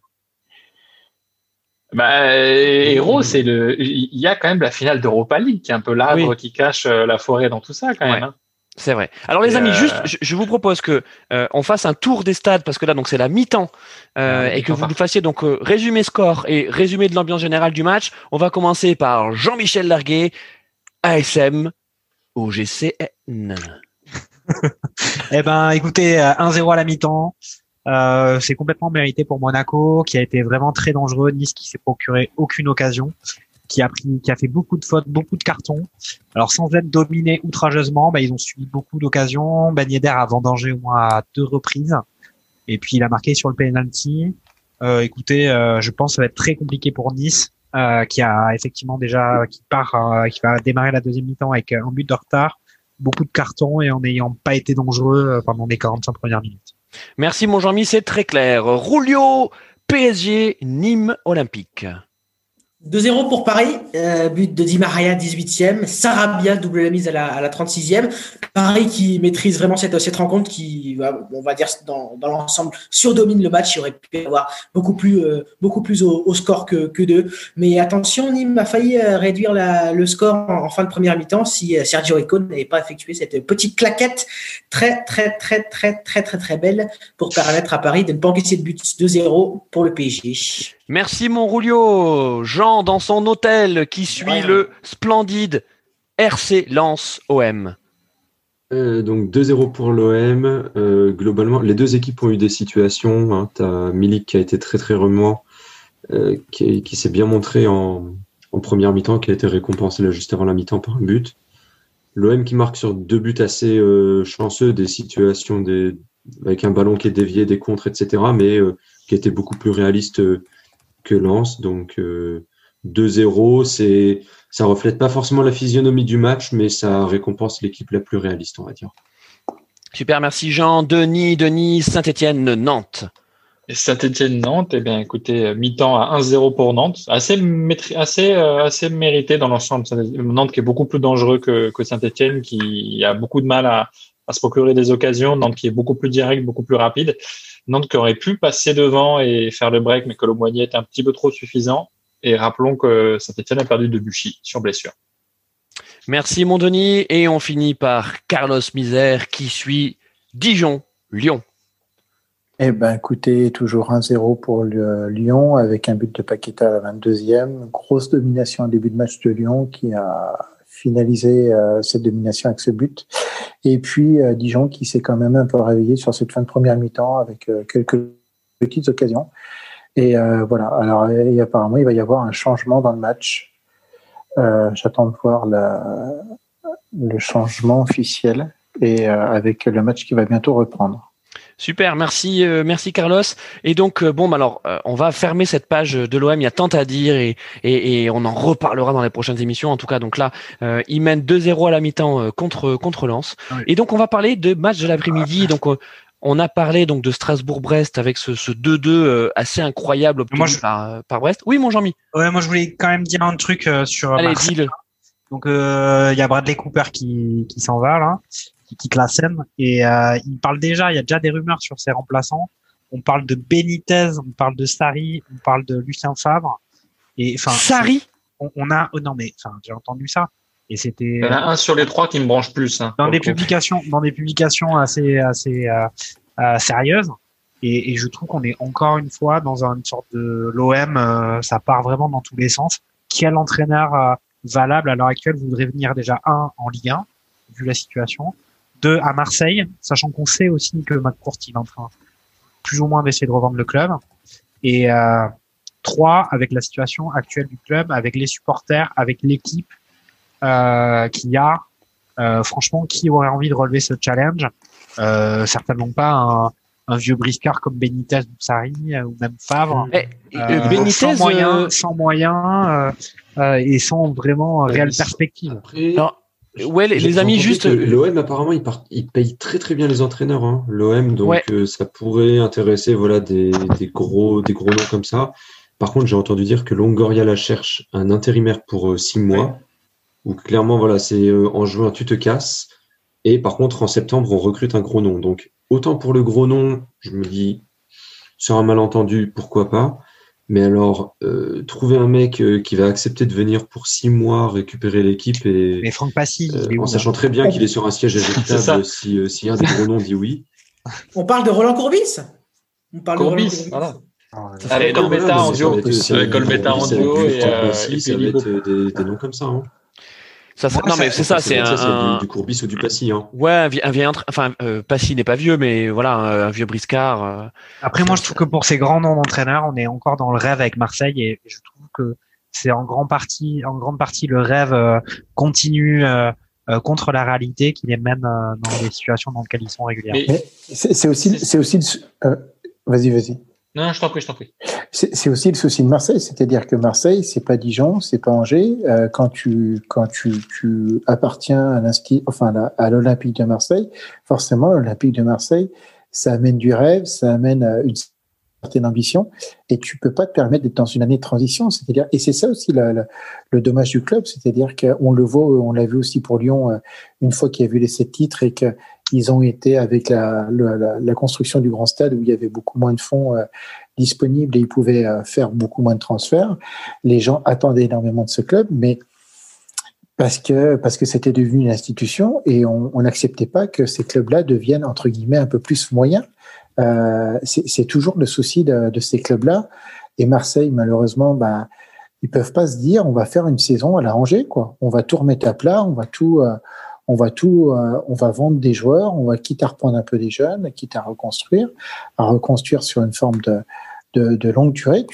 Les gens, et les gens ne comprendraient pas, les supporters ne comprendraient pas, personne comprendra en fait, même les journalistes ça serait le feu tous les jours à Marseille en disant mais pourquoi est-ce que Marseille est 9e, 10e, c'est pas possible, c'est inadmissible. Donc il y a toujours cette urgence de la reconstruction et tu peux pas faire les choses euh, de, de, façon claire, posée et intelligente. Ils n'ont pas toujours, été, ils ont pas toujours été aux premières places du championnat. C'est ce qu'on a. Oui, mais parce qu'ils ont été obligés.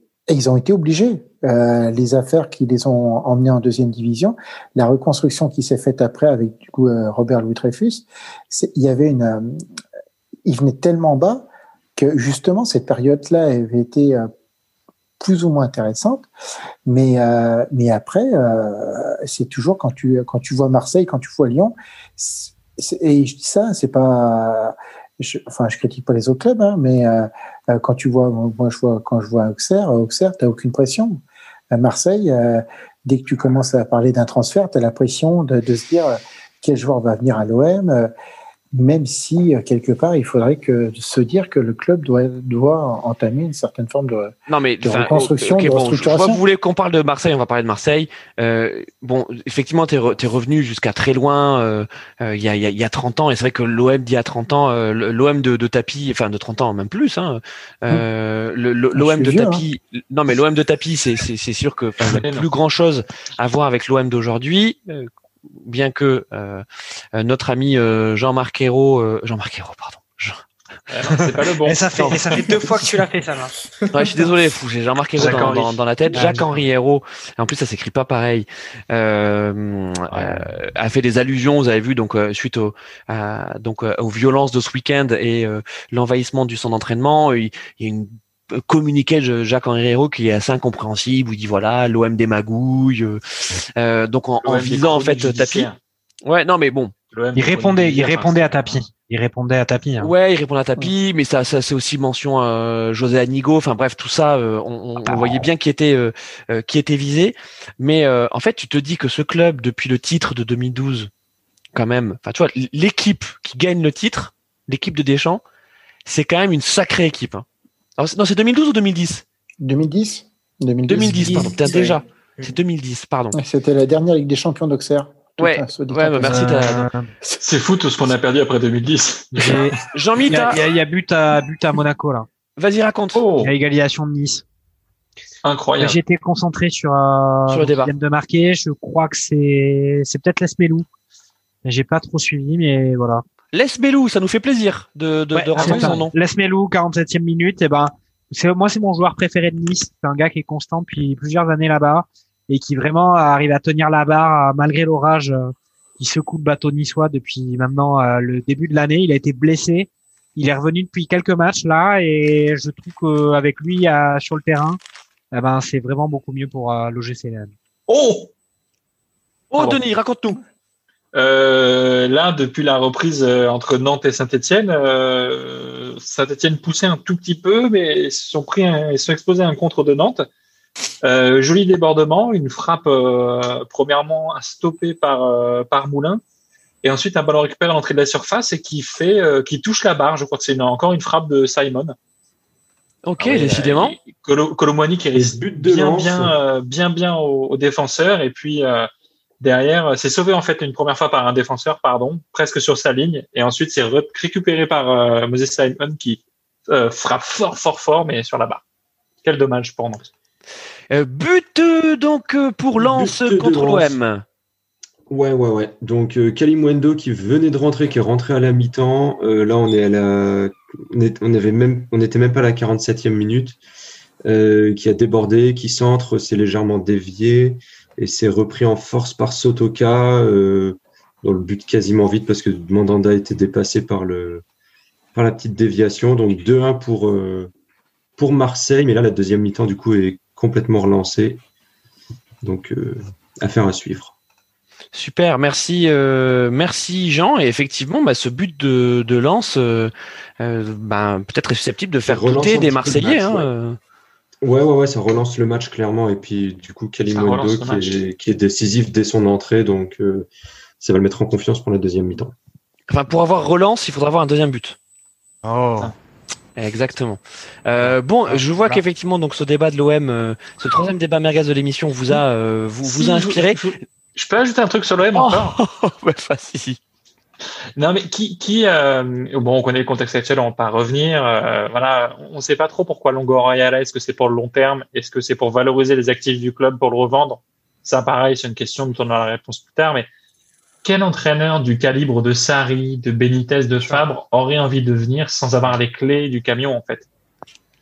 Euh, Personne n'aurait, personne n'aurait envie, en fait, de, de, de de travailler dans ces conditions-là où tu ne maîtrises pas les joueurs que tu souhaiterais avoir, où tu ne maîtrises pas grand-chose. Donc bon, c'est, je, je, je comprends pas trop. Ou alors dans ce cas-là, ils font des promesses à prochain entraîneur, mais euh, les promesses euh, n'engagent que ceux qui y croient. Ouais, mais moi je pense que le camion, il n'y a pas beaucoup d'essence dedans non plus, hein. euh, pour les pour les mois et les années à venir. Ah, c'est oui, c'est compliqué. Mais il est beau ah, quand même le camion. Euh, on, a, des, beaux camions en, euh, en Ligue 1, on n'en a pas beaucoup. Hein. Il a une jolie peinture, mais euh, au niveau de la mécanique, il est un peu, il est un peu, il est un peu bourri. Quoi. Il a besoin d'un petit peu de travail. Le, problème aussi, c'est que Marc Courte, enfin, oh là. Ah pardon, priorité au direct, Jean-Mi. Exceptionnel sur coup franc de la part de Monaco. une petite combinaison, ils ont fait, ils ont tiré le coup franc à 3 et il y a une mine de Ben Yedder qui transpasse le mur et qui défonce le, gardien de, Nice. Benitez pouvait rien faire. Une grosse mine. Et ça fait but 2-1 pour Monaco.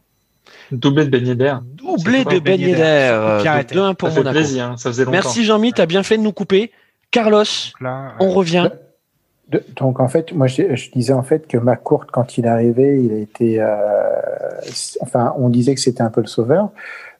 McCourt vient quand même du baseball, où il avait, euh, alors je ne sais pas si, euh, si, certains savent, mais il a été propriétaire d'une équipe de baseball qui s'appelait les Los Angeles euh, Dodgers, qui est quand même une équipe mythique par là-bas, qui était une équipe multititrée en, en baseball. Et en fait, il a fait simplement du trading sur l'équipe, c'est-à-dire qu'il l'a racheté à pas très cher. Et en fait, lui, ça, ça, sa, sa, vie, ça a été de pouvoir revendre la, cette équipe-là à prix d'or, et c'est aussi euh, un peu sur ça qu'il a fait sa fortune. Et euh, l'équipe après qui a gagné le championnat, mais euh, quelque part, McCourt, on l'annonçait avec énormément de fonds. Je ne sais pas s'il en a tant que ça. On l'annonçait. Moi, je me souviens des images de Godin qui disait ah oui, il hein, faudra bien mettre de l'argent pour refaire le, faire revenir l'OM en, Ligue des Champions. Mais j'avais envie de dire, mais est-ce que vous connaissez le gars qui est en face de vous, quoi? Le mec, il a simplement fait du trading d'équipe. Et je pense que de toute façon, quand il a acheté l'OM, euh, la femme de Dreyfus euh, n'avait qu'une envie, c'était de vendre et euh, de pouvoir toucher un peu quelques quelques billes sur cette équipe-là où son mari avait quand même dépensé beaucoup d'argent. Hein. Exactement. Et qu'elle, elle voulait au moins retirer quelques quelques billes au niveau de de cette équipe et que McCourt, il a, je pense, eu toujours un objectif de pouvoir profiter de, de cette équipe-là. On savait aussi que de toute façon, McCourt voulait reprendre, euh, voulait racheter la, le vélodrome, il voulait euh, tirer bénéfice du vélodrome, chose que Marseille lui a jamais euh, a jamais autorisé.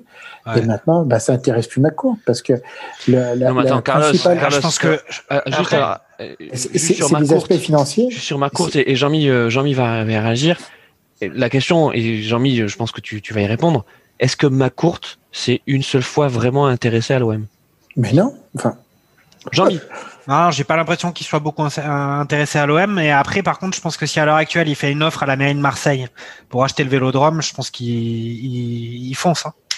Là, ils viennent de sortir un audit sur la mairie de Marseille. euh, Il y a plus en sous dans le dans les coffres, ils ont plus rien là. Donc, euh, Ouais. donc ah, si, s'il problème, a, des thunes, s'il a des thunes pour l'acheter, après bon, en plus ça vaut, ça vaut pas cher puisqu'il peut pas y avoir de public. Donc, euh, donc ça tombe bien. C'est bon faire c'est- une offre.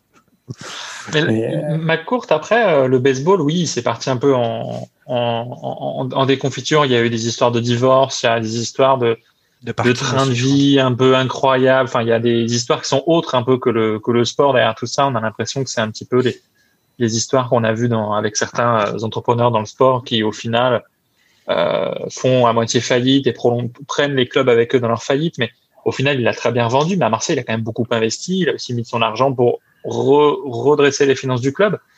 Euh, c'est quand même c'est quand même un peu plus casse-gueule d'aller à l'OM que d'aller dans le baseball, parce que quand tu investis, euh, je sais pas combien de millions d'euros il investit dans le, baseball et que tu revends 2 milliards ton club, euh, c'est super comme investissement. euh, Enfin, c'est que tu as fait quand même des bonnes choses derrière. Hein. Puis tu as quand même quelqu'un qui t'achète 2 milliards après derrière. Euh, il fera pas autant avec l'OM, c'est évident. C'est le football et le football, les clubs ont du mal à se vendre. Mais par contre, oui, effectivement, s'il est intéressé par Vélodrome, c'était un peu comme le Colonie Capital et le PSG il y a quelques années. Ça peut être intéressant pour ça. Mais l'OM, en tout cas, euh, McCourt, euh, il- je sais pas trop. euh, J'ai mal à comprendre ce qu'il gère et ce qu'il ne gère pas dans ce club. Je serais que, je serais que de comprendre. Les amis, je suis désolé, on va vraiment mettre un terme à ce, à ce débat merguez sur l'OM, qui était très intéressant et on l'a, on on a joué les prolongations jusqu'au bout. Euh, mais là, il faut qu'on parle d'un, autre club. Je sais que vous allez adorer parler de ce club-là. Moi, ça va me faire mal parce que vous savez que c'est mon club de cœur. C'est les JA. Girondins de Bordeaux. Euh, donc les Girondins de Bordeaux ont pris une, ont pris une belle claque hein, à domicile contre contre Lille, contre le leader, qui leur a mis un cinglant 3-0. Euh, alors, bon, c'est sûr que quand euh, voilà, qu- quand on perd 3-0, on a envie de se dire, bah, il y a, y a pas grand chose. Hein. Euh, il se trouve que Lille était clairement au-dessus de cette équipe de Bordeaux, euh, qui voilà, qui, qui, qui a tenté sa chance.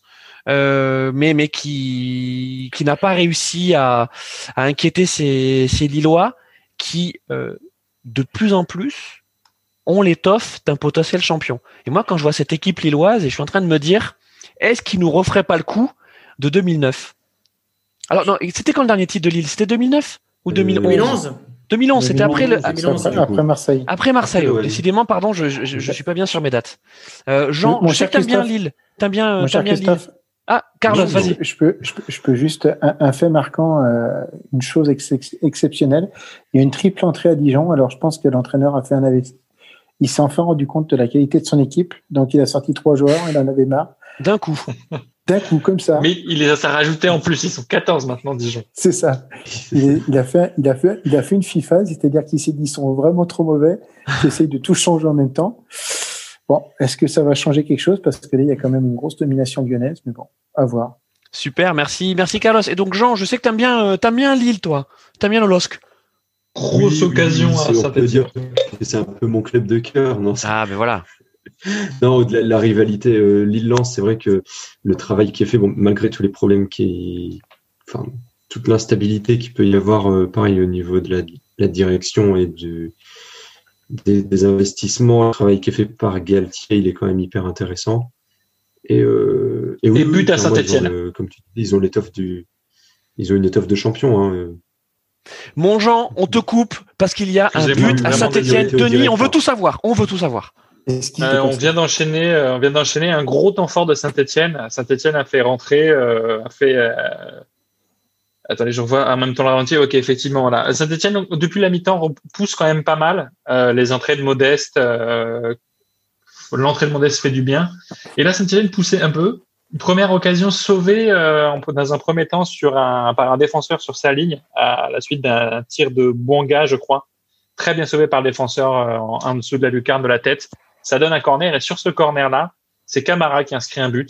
Euh, un corner qui est tiré à gauche de la fond, qui passe la défense, dévié de la tête par un Stéphanois et ça arrive sur, sur Camara qui peut glisser du plat du pied dans le but euh, nantais.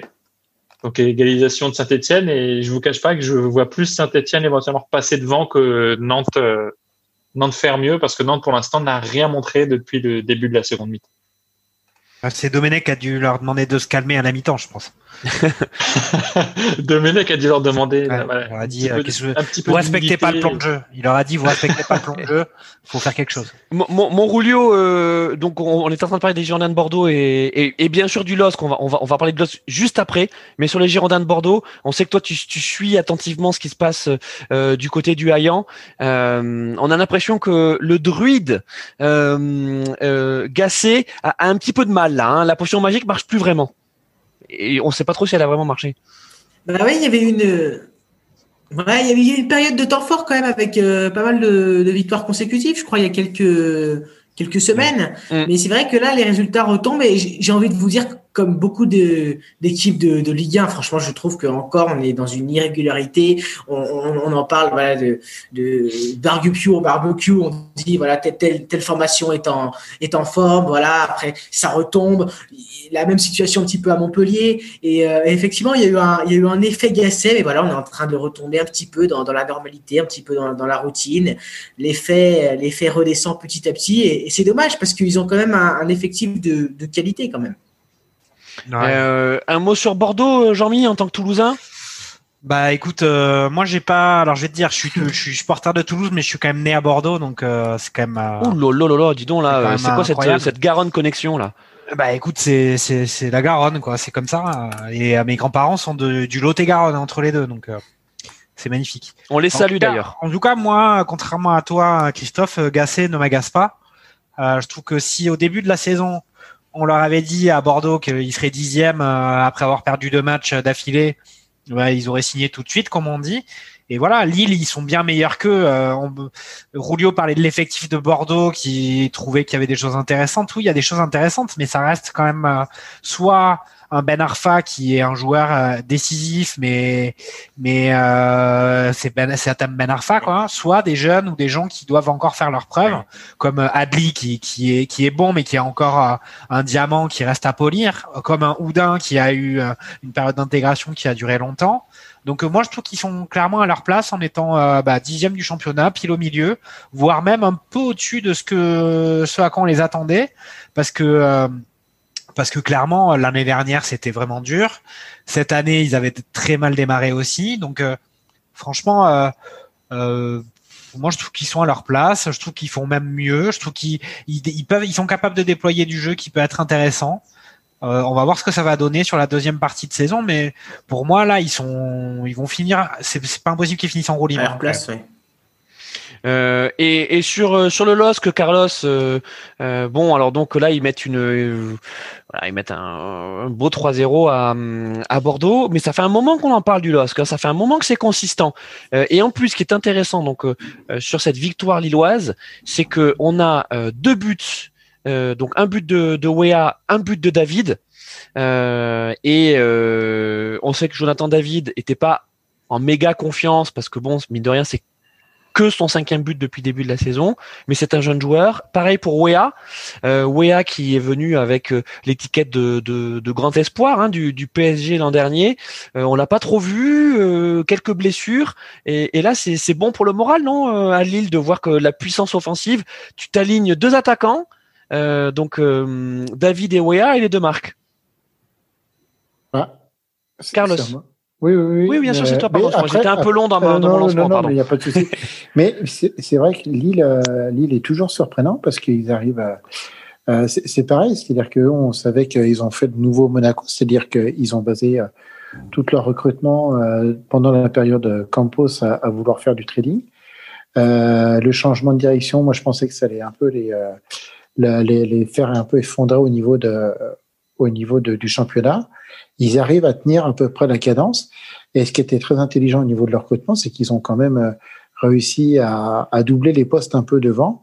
Et on s'aperçoit que même s'il faut du temps pour certains euh, au niveau de l'intégration, ils ont eu les deux Turcs qui ont tourné un peu comme des avions sur le début du championnat.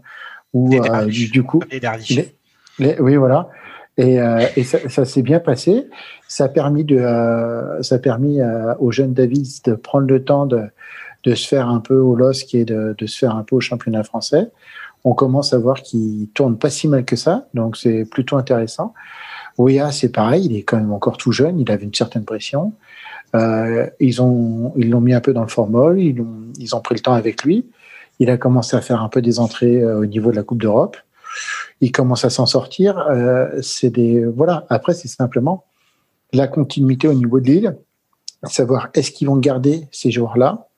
Euh, comment, euh, qu'est-ce que ça va donner l'année prochaine C'est surtout ça l'île en fait. Cette année, pour l'instant, ça tourne bien, c'est très bien. C'est, mais qu'est-ce que ça va donner pour la suite?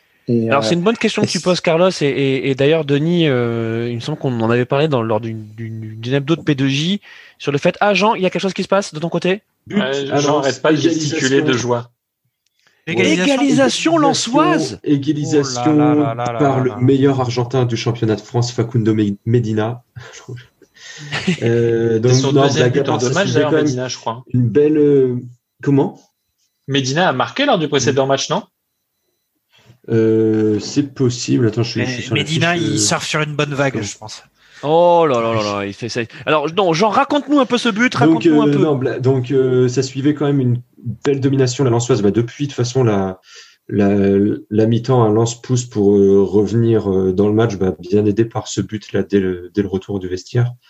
Et donc, sur un centre, tout simplement, voilà, venu de la droite, euh, je sais plus très bien qui, qui centre, mais le, le centreur a tout le temps en fait d'ajuster. Medina qui reprend directement de voler, à peu près au point de penalty. Mandanda qui peut rien faire, il est prêt à contre-pied. Donc ça fait deux partout. Et là, Lance pousse. On est un petit peu en fait sur le même euh, parce qu'il y a eu euh, OM Lance qui a au mois de janvier, c'était un match en, en, retard suite au cas Covid dans l'effectif de Lance. Et on est un peu sur la même physionomie de match. L'OM qui était meilleur que Lance globalement sur la première mi-temps, mais Lens qui se rebelle en deuxième et qui prend vraiment le, bah, match à son compte. Et là, on sent, euh, même s'il y a un peu d'agressivité de la part des Lensois, euh, on sent que Lens est sur une meilleure dynamique là que, que Marseille et je serais pas étonné que ça finisse sur un 3-2 ou 4-2 pour Lens. Ouh là là, donc tout est relancé à Lens contre l'OM avec donc ce 2-2 euh, en cours et Jean en toute objectivité nous dit je sentirais bien un 3-2 un petit 3-2 ou, ou, ou, un 4-2 ou un 4-2 euh, ou un 4-2 non mais on, on t'adore Jean euh, ne, change rien. Ne change rien euh, Rulio tu voulais nous dire un truc sur PSG Nîmes? Tu, on, on, a trouvé bah, je dire que hein. c'est c'était un, joli match, plus en première période parce que je vous, vous cache pas que on s'ennuie un petit peu plus et les mois, voilà, on, on, le ballon là ces dernières minutes, comme là sur le côté gauche avec euh, Zinedine Ferrat qui va se recentrer peut-être faire de nouveau sur le côté gauche et il y aura un corner peut-être si finalement la tête la tête euh, de, euh, de Tomba, de Fomba, pardon, euh, directement dans, les gants de, de Rico. C'est un, petit PSG en deuxième mi-temps qui est beaucoup plus en mode gestion, beaucoup moins dans la moitié de terrain nimoise. On joue un petit peu à la, à un petit peu à la, à la passe à 10. L'intensité n'est pas la même que la première période, mais j'ai du mal à voir comment, enfin quand même, euh, comment Nîmes pourrait revenir au, score. il faudrait vraiment déjà marquer ce premier but.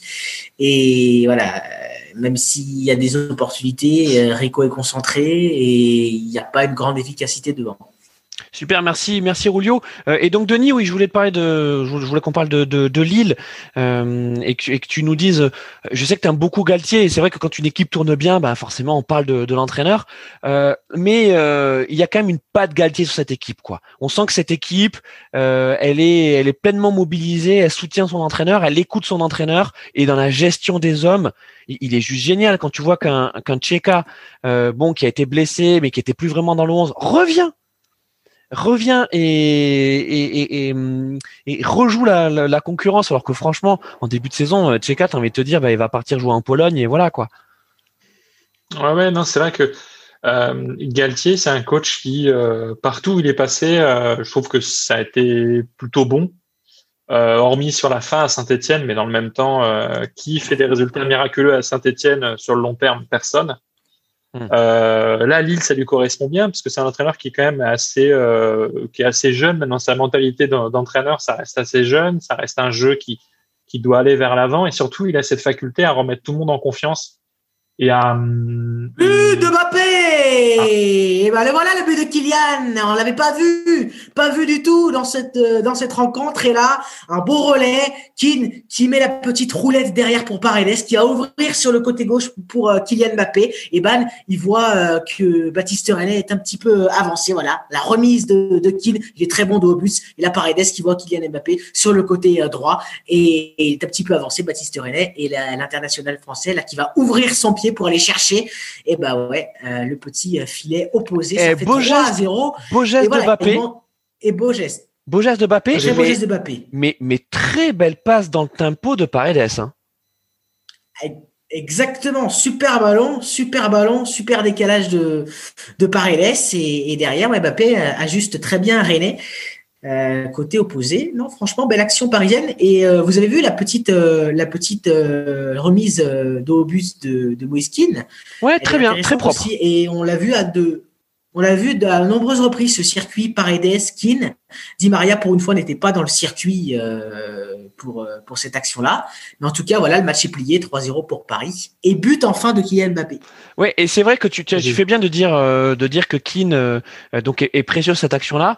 Euh, il, il a clairement un, un jeu, une palette de, de, de jeux euh, que, que n'a pas vraiment, que n'ont pas les autres attaquants. Ce, ce jeu de haut but, euh, Icardi ne l'a pas.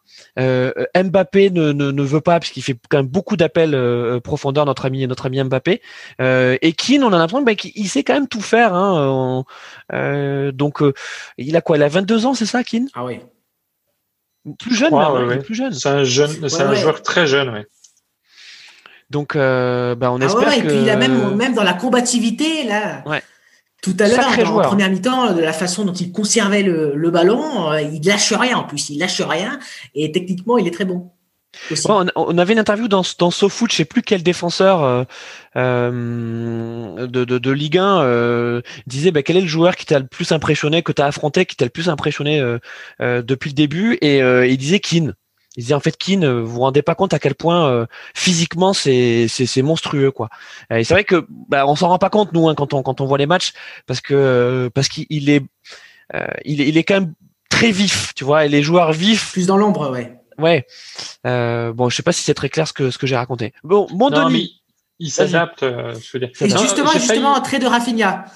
Ah, Rafinha. Juste rentrée de Rafinha qui qui qu'on va voir. Et c'était c'était surprenant quand même ces dernières euh, ces derniers jours ces derniers matchs de pas le voir euh, titulaire. Enfin en tout cas voilà il était blessé mais de pas l'avoir vu entrer même pour la dernière rencontre. Là il remplace Di Maria qui a encore été très très bon ce soir avec euh, un but et une passe D. On va voir Rafinha ça va être sympa pour les 20 dernières minutes. Super, merci. Denis, tu voulais réagir? Oui, j'ai failli, euh, j'ai failli être désobligeant avec le PSG en disant qu'encore une fois, ils étaient suffisants en deuxième période quand ils pliaient un match, parce que bon, euh, c'est pas comme s'ils avaient perdu contre Lorient la semaine dernière et qu'il fallait se rassurer. Hmm. Par contre, j'ai peur qu'ils gagnent trop, j'ai peur qu'ils gagnent trop euh, par un trop gros score face à Nîmes et qu'on pense que le PSG va gagner facilement face à Barcelone et que Pochettino est un entraîneur génial et qu'il changera le PSG. J'ai peur qu'on pense ça à la fin du match. Donc voilà, il faut Ouais. savoir raison garder. Ok. Et, su- et sur Lille, je te, Ouais, je te laisse, te enchaîner sur euh, sur sur Lille pour terminer sur, sur sur Galtier. Donc euh, bon, euh, et bien sûr, on, on va le couvrir d'éloges. Mais mais est-ce que Oui. Galtier, c'est c'est c'est un entraîneur qui qui, qui resterait à Lille en cas de bonne saison Est-ce que justement ça ai- aiguiserait pas les appétits? Bah, le problème qu'il y a, c'est que aiguiser les appétits, oui, mais pour aller où? Je pense pas que ce soit un entraîneur qui a envie d'aller à l'étranger, euh, dans des clubs. euh, je je le vois pas aller dans des clubs anglais, dans des clubs, euh, dans des, des énormes clubs. Je vois bien rester dans des très bons clubs de Ligue 1. À un moment, j'entendais l'OM. Alors Ouais. sincèrement, je suis Christophe Galtier. C'est lui qui l'a dit. hein. si j'ai des voilà, même si C'est j'ai lui qui des attaches avec Marseille. Ah ouais, c'est lui. Ouais. C'est plus lui qui l'a tard. Il a dit Parce qu'il est. Marseillais. Rêvait, il Ouais. rêvait d'entraîner Marseille. Il a, dit. Ah non, Bon, il a bah, pas dit. Non, non, non, non, non, non, non, non, non. Il a En dit fait, ça, c'est- plus subtil que ça. C'est-à-dire qu'en fait, il a dit effectivement en tant que Marseillais, bah, j'ai un attachement à l'OM. Et ensuite, il a dit, mais il y a un club euh, euh, que je rêverais d'entraîner. Je ne dirai pas le nom. Seule ma femme le connaît. C'est ça qu'il a dit. Oh, ça sent le PSG, ça. Ça sent le PSG ou peut-être hein, le bonne Real. Madrid, un truc comme Ça ça. sent la tu bonne vois. mère. Non, mais, Après, moi, je ouais, non, mais c'est vrai que Madrid aussi. Hein, à l'OM. Ouais, Jean, d'ailleurs, euh, je, pense que si tu regardes ton téléphone portable, tu auras un, un texto de Zizou là qui, qui cherche un, un, un bon Lançois là, un remplaçant. remplaçant. Ah bah oui. C'est ça. Bah, et Julien Faubert, les gars, a joué, a joué six mois quand même à- au Real, hein, n'oublions pas. Donc tout est possible. hein. Derrière C'est, euh, au Barça. Make a wish. Ça, quoi. Mais que Ouais, Il sur- reste sur une Barça. marque des bus au Barça. Au Barça. Euh, bon, écoutez, merci, euh, merci. Donc effectivement, bon, on est, on est un peu. Après, On est un peu inquiet pour, euh, Bordeaux, contre, mais sur bon, Galtier euh, à l'OM, euh, vas-y. Galtier à l'OM, par contre, euh, ça peut être, euh, enfin, globalement, là, Galtier, il arrive à faire du bon taf à Lille, alors que tous les ans, il perd ses deux, trois meilleurs joueurs, euh, si ce n'est plus. Ouais. C'est typiquement, en fait, le, le genre de contexte qui pourrait coller avec euh, Longoria qui prend en main le, du coup, tout l'aspect recrutement et tout l'aspect effectif, et Galtier qui s'occupe Et qui ne l'intéresse pas. D'ailleurs, enfin, c'est- T'as raison de le dire, parce que Galtier, ce, ce- ce job de directeur sportif, ça ne l'intéresse pas. Il l'a dit plusieurs fois, euh, notamment euh, donc euh, avant que, enfin au moment où Campos était absent, il dit bah oui bon c'est préjudiciable pour le club parce que les agents m'appellent et moi c'est pas mon boulot et ça m'intéresse pas. Donc oui, ça pourrait matcher avec Longoria. Mais sportivement, tu quittes Lille pour aller à Marseille? Aujourd'hui, aujourd'hui, il vaut mieux rester à Lille hein, euh, en, en l'état actuel des choses. Mais c'est vrai que, en fait, pour pour revenir vite fait sur Marseille, l'entraîneur qu'il leur faut, c'est c'est un Galtier en fait, hein. Un mec qui s'en fout du de l'effectif et qui qui est du job de manager ou de directeur de directeur sportif quoi. Euh, C'est Jean c'est Floc, vrai que qu'avec euh, comme tu disais, je pense, je vois pas Galtier moi partir de, de Lille euh, là. Je pense, je le vois essayer d'aller chercher le titre et puis euh, faire une bonne saison en Ligue des Champions. Pourquoi pas l'année prochaine quoi. Moi, je, je, je- je- j'entends ce que vous me dites. Euh, le problème, c'est que euh, comment est-ce qu'il s'appelle le, nouveau président de, de Lille, euh, l'ancien président René Olivier euh, Létang. Olivier Létang. Létang, Les temps. a dit quand même que euh, quand ils ont repris Lille, euh, Lille était près, euh, proche du dépôt de bilan. On sait très bien qu'avec euh, le milliard qui vient pas, euh, plus le fait d'avoir aucune billetterie, euh, au niveau financier, Lille, je sais pas comment ils vont tourner l'année prochaine parce qu'ils vont être obligés de vendre. Euh, et, et ça, euh, Galtier, au bout d'un moment, euh, la, la, la- le pouvoir de Campos, c'était de pouvoir alimenter en jeunes joueurs et en plutôt bons joueurs, même si le, le système euh, euh, global de Campos, euh, moi je suis pas forcément fan, mais il arrivait quand même toujours à trouver des bons joueurs pour réalimenter le système lillois. Là, il y a personne derrière. Euh, ils vont devoir vendre, euh, de toute façon obligatoirement, parce que euh, Lille, Lille va être en, en manque de liquidité. Donc, euh, ça va être un vrai problème pour Galtier l'année prochaine. Et en plus, s'il joue la Ligue des Champions, euh, ça va faire un peu. euh, j'ai peur. Enfin, j'espère pas que ça fasse comme Marseille, mais au La bout d'un France a moment, je, La France a peur. et- et bon, en même temps, on a connu Marseille, donc. euh, euh, mais en même temps, ça risque d'être très, très, très difficile pour Lille l'année prochaine de faire et le championnat et la Ligue des Champions. Ça peut leur plomber leur début de saison. Et ça. Enfin, après, voilà. hein, moi, c'est ce que. Oui, oui, oui, oui. Non, mais après, ce qu'il y a, c'est que si on parle de la, si on parle de, de l'économie des clubs, euh, au final, on est dans le flou, euh, dans le flou total. On est plus dans une situation de chute libre et on attend de, de, de, de voir où est le sol. C'est un peu euh, ce qu'on de Après, après, le, le problème. parler le de Lille ou c'est que- parler de Marseille ou dans notre truc, c'est, c'est, on Alors, sait pas où, on sait pas où ça va. Hein. Je, je suis d'accord avec toi, euh, Jean-Michel, mais le, le truc, c'est que euh, Marseille, on n'en dit rien quelque part. Il y a, il y a McCourt qui est derrière, où on nous dit qu'il a quand même de l'argent. C'est là, euh, c'est quand même l'étang qui a dit oui, mais le club était limite en dépôt de bilan. Donc c'est, enfin, c'est, c'est le, le président du club qui dit que son club n'était pas dans une formidable Oui, santé non mais, financière. il, non mais il doit, il Et- doit vendre. Ça c'est sûr que c'est sûr que euh, Lille doit vendre. Ça c'est clair. Et, et vu le- la saison qu'ils sont en train de faire, ils ont des actifs. Donc il va y avoir du monde euh, du, du monde au portillon. Ça c'est ça, ça c'est ça c'est clair et net. Mais s'ils peuvent Euh, pas racheter par, par ailleurs, c'est-à-dire que s'ils vendent mais sans racheter, ça peut, ça peut être un- aussi un problème, quoi. Parce que qu'est-ce qu'ils vont vendre, euh, comment ils vont le vendre? Va être, pas aussi un peu d'intox euh, du côté de, de l'étang euh, qui drama, qui fait un peu dans le dans la dramatisation justement pour Ah, aussi légitimer le ouais. fait qu'il qu'il qu'il- que c'est lui maintenant le, le président et qu'il est là pour euh, pour redresser la barre et euh, effacer un petit peu les conneries qui ont été faites par le le board aussi. précédent. Tu vois, il y a peut-être un petit c'est peu pas vraiment petit des conneries. pour- Ouais, c'est pas vraiment des conneries. C'est pas des conneries, c'est des- décalages. C'est des décalages de trésorerie. Non, mais a- après, à, la différence de l'OM, c'est que Lille pourra vendre un bon joueur à 40, 50, 60, 70, 80 millions comme ils l'ont fait avec Osimhen. L'OM, ils Mm. peuvent pas vendre, et euh, ils sont obligés de vendre 8 joueurs pour atteindre cette valeur-là. Donc, euh, ils- Lille, ils peuvent perdre éventuellement un joueur ou deux, c'est pas dramatique. Ils ont encore de quoi voir, voir jouer sous le coude. L'OM, à l'heure actuelle, s'ils font ça, ils n'ont plus d'effectifs. Mm. Enfin, vendre Sanson à 16 millions, c'était c'est miraculeux quand même. Hein. Et puis, faut pas, faut pas oublier que les temps n'est pas profond. Ouais, merci. Non, mais les temps sont durs. Merci, les temps sont durs. Alors, attendez, juste. Il a un très bon réseau, les temps. Donc, il peut trouver des bons joueurs. Hein. Il a fait des bonnes choses tant que directeur sportif. Ils sont bons. Alors, écoutez, les gars, on quitte la nappe phréatique euh, pour, pour aller parler euh, de Rennes. Euh, Rennes donc qui avait un, un derby breton avec euh, avec Lorient. Et donc qui a fait un match nul. Euh, ah, alors que Rennes avait bien débuté la partie donc dès la, la 14e minute on avait un but de Martin Terrier qui décidément revient plutôt pas mal depuis le, le, début de l'année. Et puis Lorient euh, qui donc était resté quand même sur un, un, bel exploit face au PSG est revenu en fin de match par Boisgard voilà, qui est sorti du bois et, qui a monté, euh, qui, a, qui a marqué donc le, but de l'égalisation. Euh, Rennes marque un peu le coup, hein, Carlos. Euh, Rennes, Rennes, effectivement, marque le coup. ils ont eu toute la préparation pour la Ligue des Champions. Je pense que ça leur a pris énormément de, de énormément d'énergie. On s'aperçoit que d'influx. On s'aperçoit qu'ils ont effectivement un, un bon 11 de Ligue 1, mais euh, ils n'ont pas forcément de joueurs de rotation derrière. Kamavinga, euh, même s'il fait des prestations qui sont un peu plus, euh, un peu plus sérieuses, pas, il a quand même eu bien la tête dans le saut et et voilà, à côté, bon, il y a Nzonzi, c'est pareil, c'est un joueur de devoir, mais c'est pas non plus, voilà quoi, c'est pas des joueurs euh, qui, qui nous font sauter au plafond.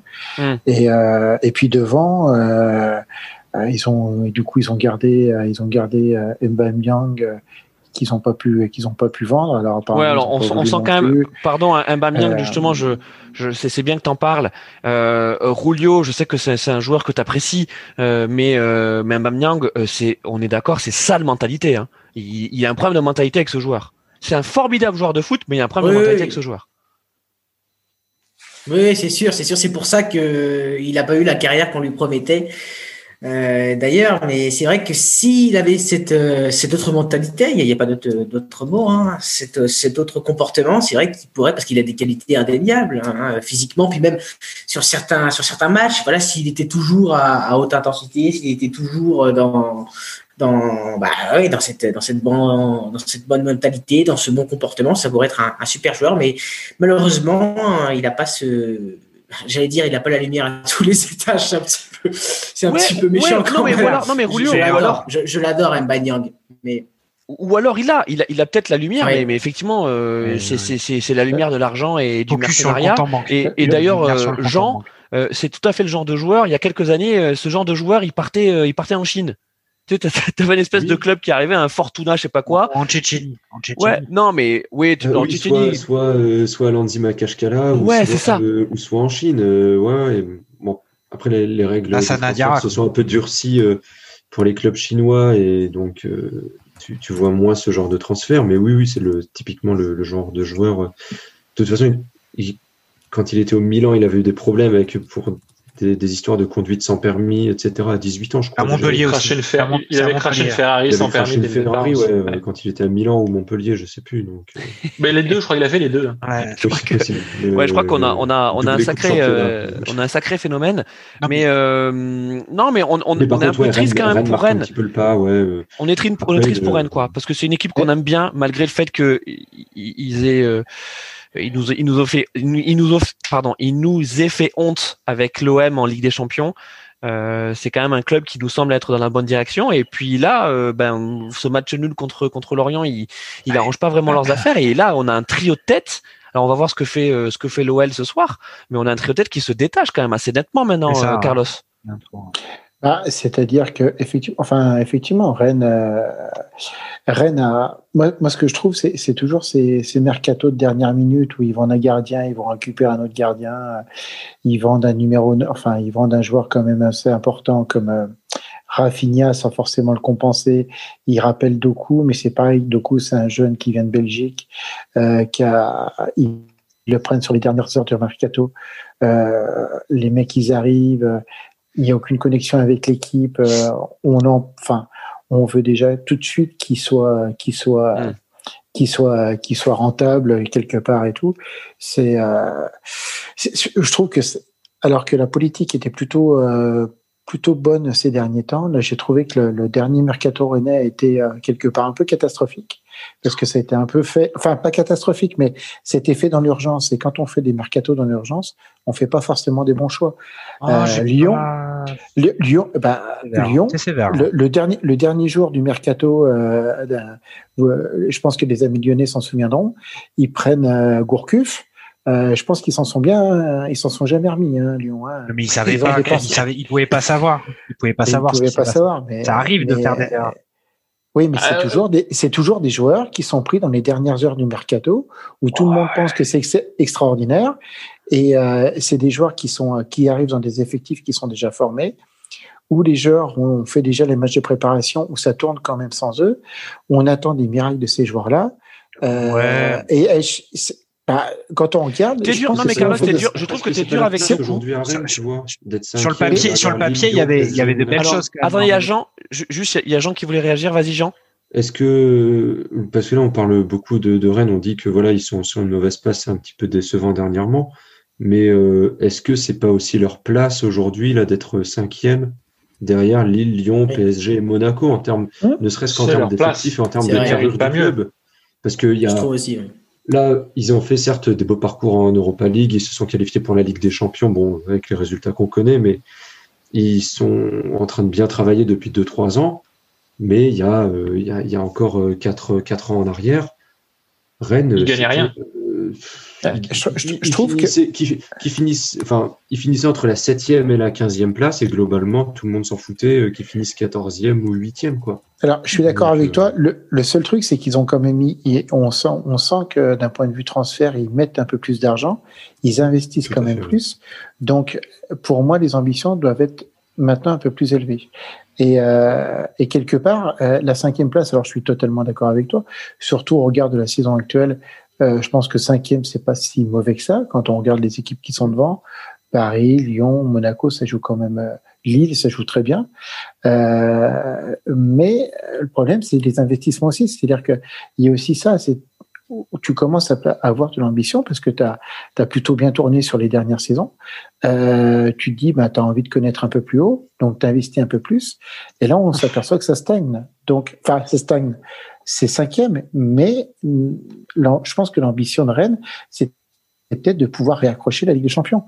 Et je dis pas que. euh, ah, il y a quand même des investissements. hein. Après, je, je dis pas forcément qu'ils font un mauvais championnat, Rennes. hein. Euh, il y a comme, enfin, ils arrivent quand même à, à, à se maintenir euh, dans non, une. ils, ils font pas, ils font pas un mauvais championnat. Carlos, ils font pas un mauvais championnat, mais euh, Jean, a raison de dire, Jean a raison de dire, c'est finalement est-ce que c'est pas leur place? Oui. Euh, mais on a Ah, l'impression, on a Ils sont l'impression devant que- Metz. Ils sont devant Metz. quoi. oui, non, mais on, on a l'impression, place. on, Non, on a mais- l'impression que euh, que Rennes, euh, en tout cas, si on se remet avant le mercato d'été, qui était assez incompréhensible, euh, ça, je suis d'accord. Je sais plus qui l'a dit, mais je suis assez d'accord là-dessus. Qu'ils avaient, ils avaient la possibilité de venir s'installer dans ce top 3. Voilà, c'est qu'ils ont intégré le top 3 et on s'est dit, tiens, en fait, Rennes est en- a passé un palier euh, et ils sont capables de venir jouer durablement euh, ce, ce top 3. Alors qu'on n'attendait pas forcément un Lille, tu vois, que, à, à la place où il est aujourd'hui. Ouais, mais Exactement, exactement. R- Rennes, c'est un club qui a une stratégie d'être européen chaque année. Euh, là, je suis en train de me redescendre les classements de Rennes, mais en 2018, ils étaient dixième. Enfin, c'est un club qui, depuis deux saisons, enfin depuis maintenant trois saisons, si on compte celle-ci qui est en cours, il vise l'Europe à chaque fois, que ce soit l'Europa League ou la Ligue des Champions. Ligue des Champions, bon bah, est-ce que si la saison avait continué, Marseille et Rennes auraient été en Ligue des Champions cette année? On ne sait pas. On aurait peut-être préféré ne pas savoir. Mais ils- voilà, ils ont fait beaucoup de transferts, ça c'est clair. Mais en tout cas, le but, c'est d'être européen chaque année et ils seront contents comme ça, parce qu'il y a quelques années, Rennes, c'était du 8, c'était du 10e, Ouais. parfois du 6. Enfin, c'était vraiment pas stable. Là, le but, c'est stabiliser Rennes en Europe et euh, peu importe euh, peu importe le résultat. Leur mercato, oui, il y a des trucs qui ont été un peu ratés. Le cas Mbanyang, il a mal été géré dans les vestiaires, mais Mbanyang a mal géré son propre cas aussi. C'est les, les, les- clair. torts réciproques. Doku, voilà, euh, il est arrivé. Je trouve qu'il fait pas des matchs inintéressants. Euh, il est très jeune, il faut qu'il il faut qu'il perce quoi. C'est, euh, je pense qu'il pourrait bien s'épanouir à Rennes. Et toute l'équipe, elle, elle est quand même vachement performante. Je trouve parfois, euh, quand tu vois la compo, à la compo de Rennes, tu te dis, oh, Terrier, oh, euh, Truffert, tu te dis quand même, c'est une équipe qui, sur le papier, pas ouf, mais en fait, c'est plein de joueurs de très bonne qualité. Qui, je pense qu'on attend trop de cette équipe par rapport à ce, qu'elle est, à ce dont elle est réellement capable. Moi, ce qui me laisse sceptique sur Rennes, c'est vraiment devant. Devant, je suis. Hmm. Je veux dire, quand tu joues avec Terrier tous tes matchs, euh, moi, je, j'entends que même pour être européen, c'est, c'est, c'est un peu limite. Mais bon. Ben, euh, Guirassi, il est blessé. Il est, est blessé maintenant ou en fait il Non, non, juste il, à la est, fin? il était remplaçant. Il était Ouais, il était remplaçant. en- il, est il est convalescent. il est est convalescent. C'est quand même terrible ça. Ouais, alors qu'il avait fait un bon début, hein, un bon début de saison, euh, Guirassi. Et... Non, mais il Oui, vient de, il vient de revenir. hein. C'est pour Ouais, ça qu'il est il vient de remplaçant. revenir, d'accord. Ok, ok. ok. Il revient de blessure. Parce il que est du coup, il. Ouais. Mais Et, c'est comme euh, Golovin qui revient doucement à Monaco euh, et qui est remplaçant à tous les matchs, il est quand même euh, assez éblouissant. Ouais, quand il Euh, rentre, il fait du bien. Les amis, rentré, c'est- c'est tour 2-1 pour euh, pour Monaco, mais bon, c'est Monaco qui a la balle, qui a beaucoup de coups de pied arrêtés. Euh, donc Golovin euh, tire beaucoup, mais pour l'instant sans succès, même si ça passe pas très loin à chaque fois. Les amis, on, on- on arrive donc sur les, les dernières minutes de, de, de vos matchs. hein. Si je me trompe pas, vous êtes aux alentours de la, la 87e, 88e, c'est ça? Tout à fait. Euh, On refait juste un tour des, des stades et des scores. Jean-Mi, on était avec toi à Monaco. Raconte-nous ce qui ouais, se bah, passe. écoute, euh, comme je viens de le dire, euh, ben il y a eu euh, la deuxième mi-temps a commencé avec un premier but de, de Nice de Lasmelou, puis ça s'est suivi d'un un coup de canon de Ben Yedder sur un coup franc, donc euh, 2-1 pour euh, pour Monaco. On joue la 89e minute. Bah, c'est écoutez, Nice a un peu poussé euh, après le, le, le but de Ben Yedder, mais ça fait maintenant bien 10 minutes, un quart d'heure que c'est Monaco qui a qui a la qui a le- la possession, qui s'est procuré beaucoup d'occasions, notamment sur coup de pied arrêté avec la rentrée de, de Golovin. Et puis voilà, là ils vont essayer de Nice va essayer de, de se procurer une occasion pour essayer d'égaliser, mais ça va être compliqué pour eux. Pour l'instant, une victoire assez largement méritée pour euh, pour Monaco. Il reste 3-4 minutes. Merci beaucoup. On va voir euh, Denis du côté de Saint-Etienne. Eh ben, écoutez, avec plaisir, venez me rendre visite. Toujours un entre Saint-Etienne et Nantes. Euh, Saint-Etienne qui, avec sa réorganisation tactique euh, à l'issue de la première mi-temps, a poussé à, égaliser. Depuis, le match s'est rééquilibré. Saint-Etienne est un peu plus dominateur, mais Nantes procède en contre et se procure quand même de, de jolis contres. Et là, a obtenu un coup franc à l'entrée de la surface de réparation qui sera tiré par Corchia, mais c'est tous les coups francs qu'il a tirés jusqu'ici ont tous été ratés. Donc, euh, je n'ai voilà, je vais pas parier sur une grosse action sur ce coup franc là. Un petit mot sur, euh, sur Corchia, euh, qui, qui a une, une carrière un peu étrange. Hein. Bah, Corchia, je pense qu'il était à mettre dans le même wagon que les, fu- les futurs tauliers de l'équipe de France, tous ces gens qu'on a vus, tels des nouveaux Zinedine Zidane ou autres, qui étaient très Ouais. bons, notamment à Sochaux, hein, on s'en rappelle, c'était là qu'il a commencé à Ah. exploser. Et puis, euh, je ne sais pas pourquoi, et je ne saurais pas, mais je suis en train d'essayer de retrouver sa carrière un petit peu pour. Ah, il a quand même Il a fait. Lille, il a fait Lille aussi. Enfin, ça a été. Il a fait quand même, Lille. Il a fait Lille, il, il s'est ressaisi un peu à Lille. Ouais, c'est vrai que voilà, c'est le passage à Séville où finalement euh, ça fait un flop total. C'est vrai que tu passes de 127 matchs à Lille à 22 matchs à Séville. Euh, Séville, c'est vrai que c'est un bon révélateur de joueurs qui sont ou très bons ou vraiment pas bons. Euh, Séville, c'est un peu le test de vérité. Et ensuite, euh, il s'est perdu à Lisbonne, euh, à Barcelone où euh, il a joué euh, en deux ans, deux ans. Et à demi, Barcelone, joué à 15 l'espagnol. matchs, hein. À l'espagnol, pardon. Excusez-moi. Non, non, mais je fais bien le préciser. Je Parce pensais que... qu'on non, mais je pensais qu'on était tous clairs là-dessus. Après, le Barça, sur les recrutements ces derniers temps, ils sont pas très forts. Ils, je vous rappelle, ils doivent 20 millions d'euros à Bordeaux pour Malcolm. Voilà, ils auraient pu recruter Sébastien Corchier à un moment. Et- ils auraient pu, et- et il aurait pu jouer. jouer. Donc, un Il ancien aurait pu jouer, Attention, Jean. Raconte-nous.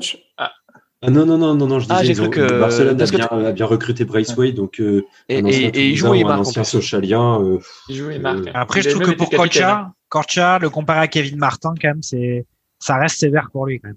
Non, non, mais dans le sens où c'était tous ces joueurs-là qu'on qu'on a vite, euh, vite cramé justement en les, en les considérant et- comme des excellents joueurs, alors qu'en fait, euh, Ça ressemble à Trémolinas. Hein. Ça, a ressemble à cassés. Trémolinas. Hein. En plus, euh, bon, c'était pas, c'est latéral droit, latéral gauche. Euh, passé c'est un peu ça. hein.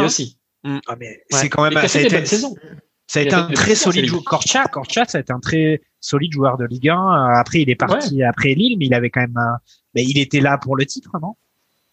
Non. Oui, oui, oui. euh, Euh, il était euh, non, il a arrêté le 2014-2017, titre, je donc crois. non, après le titre. Non, non, Ah. non. Non, mais, Mais- quand même, quoi. Il a, il avait, il Non, a mais il si- fait les saisons complètes à Lille, quoi. il, il, il- c'est- il- il a eu effectivement, euh, enfin c'est pas- c'est pas un feu de paille, hein, euh, c'est plus un écorché à vif. Exactement. Euh, Très, très beau, ça. euh, ouais, ouais, Je ouais. crois que tu vas gagner, euh, tu vas gagner. Non, non, non, non, non, non, non. Il, il, y en a- il, a- il- c'est pas fini. L'émission n'est pas terminée.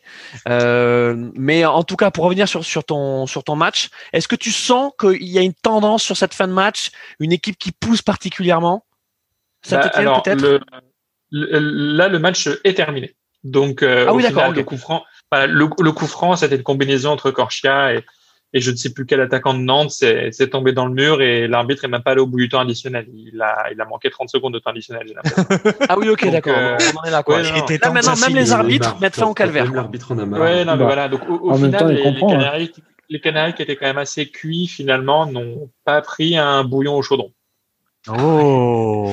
Ouh, oui, oui, oui, oui, Denis, Denis est en forme également. Alors attendez, donc on a Saint-Étienne-Nantes qui est terminé, donc avec un match Oui. nul euh, entre euh, ces deux équipes. On va aller à Paris euh, où Paris mène 3-0 contre Nîmes, donc on n'espère plus grand-chose du côté de Nîmes. Mais comment ça se termine ce match-là? Et bah, dernière possession parisienne, on a dépassé le temps additionnel. Normalement, l'arbitre devrait siffler. Monsieur le Texier, c'est terminé. Victoire de Paris, donc euh, 3-0, les, les amis, avec des buts de Di Maria à la 18e. À la 36e, Sarabia double la mise et Mbappé à la 68e. C'est clairement le dernier but parisien qui a, bien sûr, scellé la, victoire.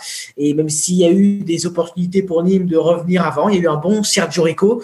Et puis, euh, Nîmes n'a pas baissé les bras. Il y a quand même eu des, petites opportunités, notamment avec le petit Koné qui est bien rentré en jeu et qui a obligé euh, Sergio Rico à faire une belle petite euh, parade, une belle petite intervention au premier poteau. En tout cas, voilà, victoire convaincante du PSG qui n'a pas maintenu son rythme de la première période, mais qui voilà a géré et après sa, sa déroute euh, bretonne, sa déroute lorientaise se rattrape bien. On va juste pas parler du PSG. On, on terminera donc l'émission sur, euh, sur sur le PSG. Euh, évidemment, il faut toujours que qu'on parle du PSG dans dans, dans nos émissions. Euh, Jean du côté de Lens, Lens OM. Euh, c'est en train de se terminer. Là, il reste 30 secondes à jouer. Toujours 2-2. Euh, Lens qui a poussé vraiment euh, fort en deuxième mi-temps pour, pour revenir et même pour passer devant parce qu'ils ont continué à pousser après avoir égalisé. L'OM qui a été transparent, franchement, sur la deuxième période. Très bon en première avec un Milik très remuant, mais en deuxième, l'OM totalement absent. Là, c'est le dernier coup franc. Ça va être dégagé. Ça va, ça va se terminer sur un 2 partout. Donc, euh, je dirais que ça, ça récompense en fait les, les équipes. Voilà, l'OM a, a été plus réaliste sur la première. Lens a vraiment poussé, a vraiment tout donné en deuxième pour revenir. Donc, c'est un point, un partage des points qui est plutôt équitable. dire. Chacun a eu sa mi-temps, quoi. Ouais, ouais, ouais. Dans l'idée, c'est un peu ça. hein. Le- la domination de l'OM n'était pas non plus incroyable en première mi-temps, mais ceux qui s'étaient procuré les meilleures occasions et qui ont été le plus réalistes parce que les, les quelques occasions qu'ils ont pu avoir, ils ont su les, conver- les Est-ce convertir. que tu peux nous parler du comportement de Tovin et Payet ce soir? J'ai pas trop trop vu. J'ai pas trop trop vu euh, pour être euh, honnête. Les Lensois étaient pas mal agressifs. hein. Il y a eu pas mal de cartons jaunes côté Lensois. Euh, Tovin était plutôt remuant. On a beaucoup moins vu Payet, même si c'est lui qui débloque le, le match en- sur euh, sur un coup franc là en première euh, première mi-temps. Donc, euh, mais globalement, j'ai rien vu d'incroyable quand même euh, Milik qui a été très bon quand même en première mi-temps, ça, ça reste à, à signaler, très remuant. Il s'est procuré beaucoup d'occasions, beaucoup de situations de frappe. Et il a été remplacé par Benedetto, qui, je pense, doit accumuler euh, zéro tir, je pense. Ok, bon, mais du, du Benedetto euh, pur jus.